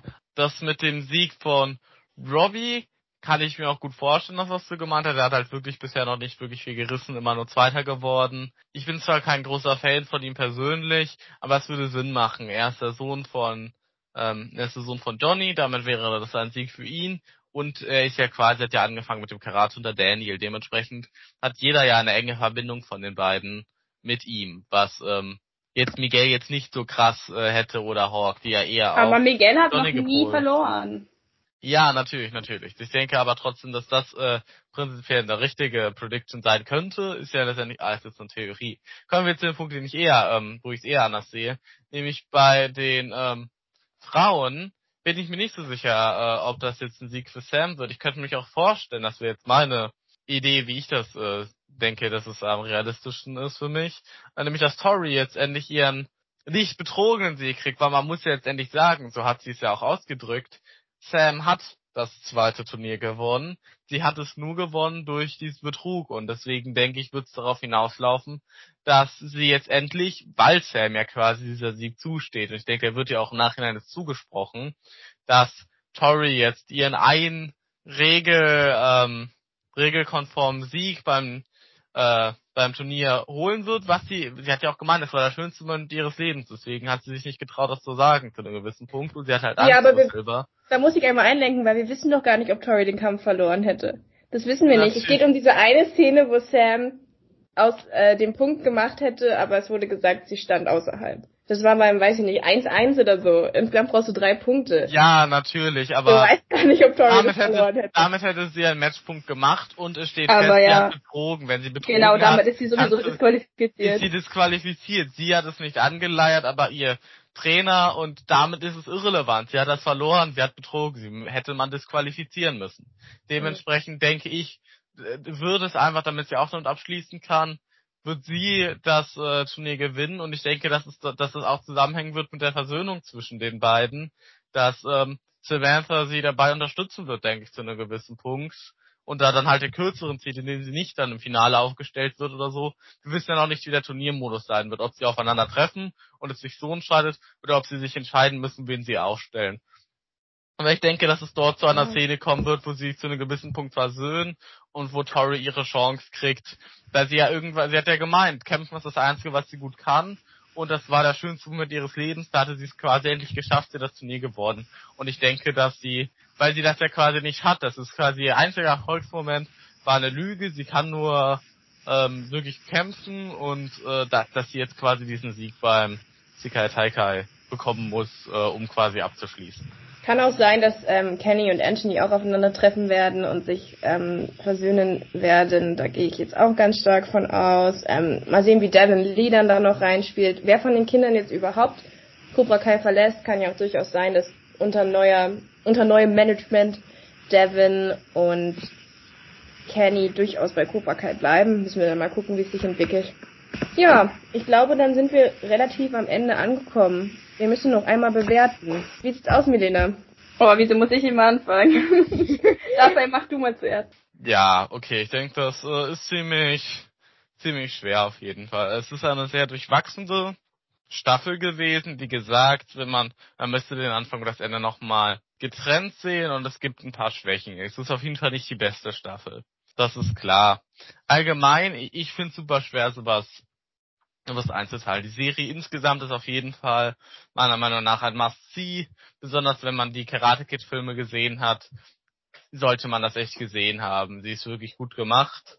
Ähm, was, was diese Staffel angeht, ich kann sie nicht wirklich in, in eine Rangliste mit den anderen Staffeln packen. Also das bringe ich nicht übers Herz. Es gibt so viele schöne Szenen, schon dadurch, dass Chosen in dieser Staffel so relevant ist. Ich so schade fand, dass er in Staffel 3, meine ich, wo er das erste Mal auftauchte, nur so irrelevant war und ihm ja wirklich nur diesen einen Move beigebracht hat schon dadurch hat diese Staffel einen äh, Platz in meinem Herzen quasi. Ich denke, deswegen ist es eine sehr gute Staffel. Äh, ich würde ihr ein Rating von, mh, ja, ich denke, ähm, 8,5 von 10 geben und denke, dass man, dass sie ein würdiger Nachfolger beziehungsweise eine würdige Fortsetzung dieser Serie ist. Sie ist sicher nicht die beste Staffel, rein storytechnisch, aber sie ist, denke ich, äh, eine sehr gute Staffel trotzdem. Nonetheless, gute Kampfszenen, gute Charakterentwicklung, also ich bin sehr zufrieden. Na gut, dann sage ich jetzt auch mal was. Ich finde auch, man muss unterscheiden zwischen Cobra Kai insgesamt und Cobra Kai Staffel 5. Ich habe ja, glaube ich, deutlich gemacht, dass ich von Staffel 5 nicht ganz so überzeugt war. Deswegen würde ich, glaube ich, Staffel 5 insgesamt so 6,5 bis 7 Punkte geben. Also ich war schon immer noch gut unterhalten, ist auf jeden Fall auf der guten Seite mit der Bewertungsskala. Aber ich fand, dass sie qualitätsmäßig ein bisschen schwächer war als die sehr solide Staffel 4 und dementsprechend muss ich das auch irgendwie berücksichtigen. Insgesamt Cobra Kai würde ich ähm, aber siebeneinhalb Punkte, glaube ich, geben oder vielleicht sogar acht als Gesamtprodukt, weil äh, ich die Serie wirklich gut finde. Und ähm, klar ist sicherlich nicht die komplexeste oder ähm, künstlerisch anspruchsvollste Serie, aber ich finde, man muss die Serien auch immer im Rahmen ihres Genres bewerten. Und für eine Comedy-Karate-Serie ist es sicherlich eine sehr, sehr gute Produktion.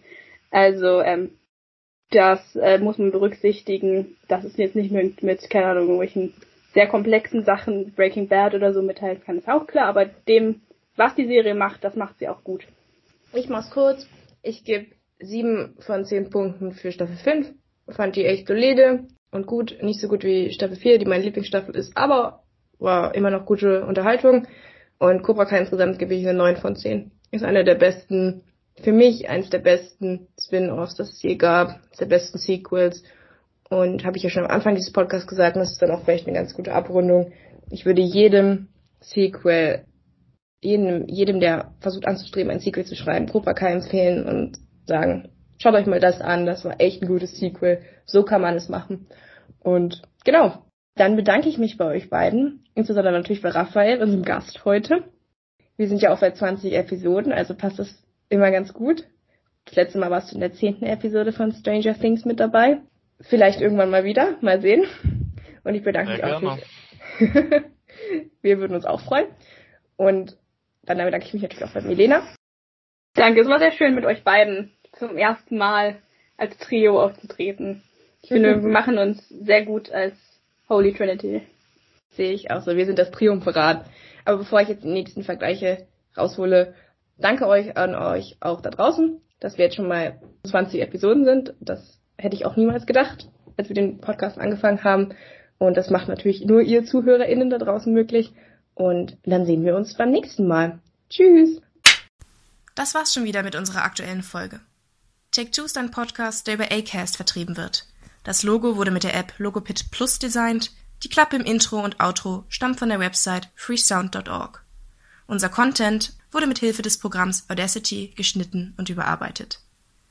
Wenn ihr Wünsche, Fragen oder Anregungen an mich und Milena habt, dann schreibt uns doch einfach eine Mail an take22 at web.de, alles zusammengeschrieben. Danke für euer Interesse und bis zum nächsten Mal.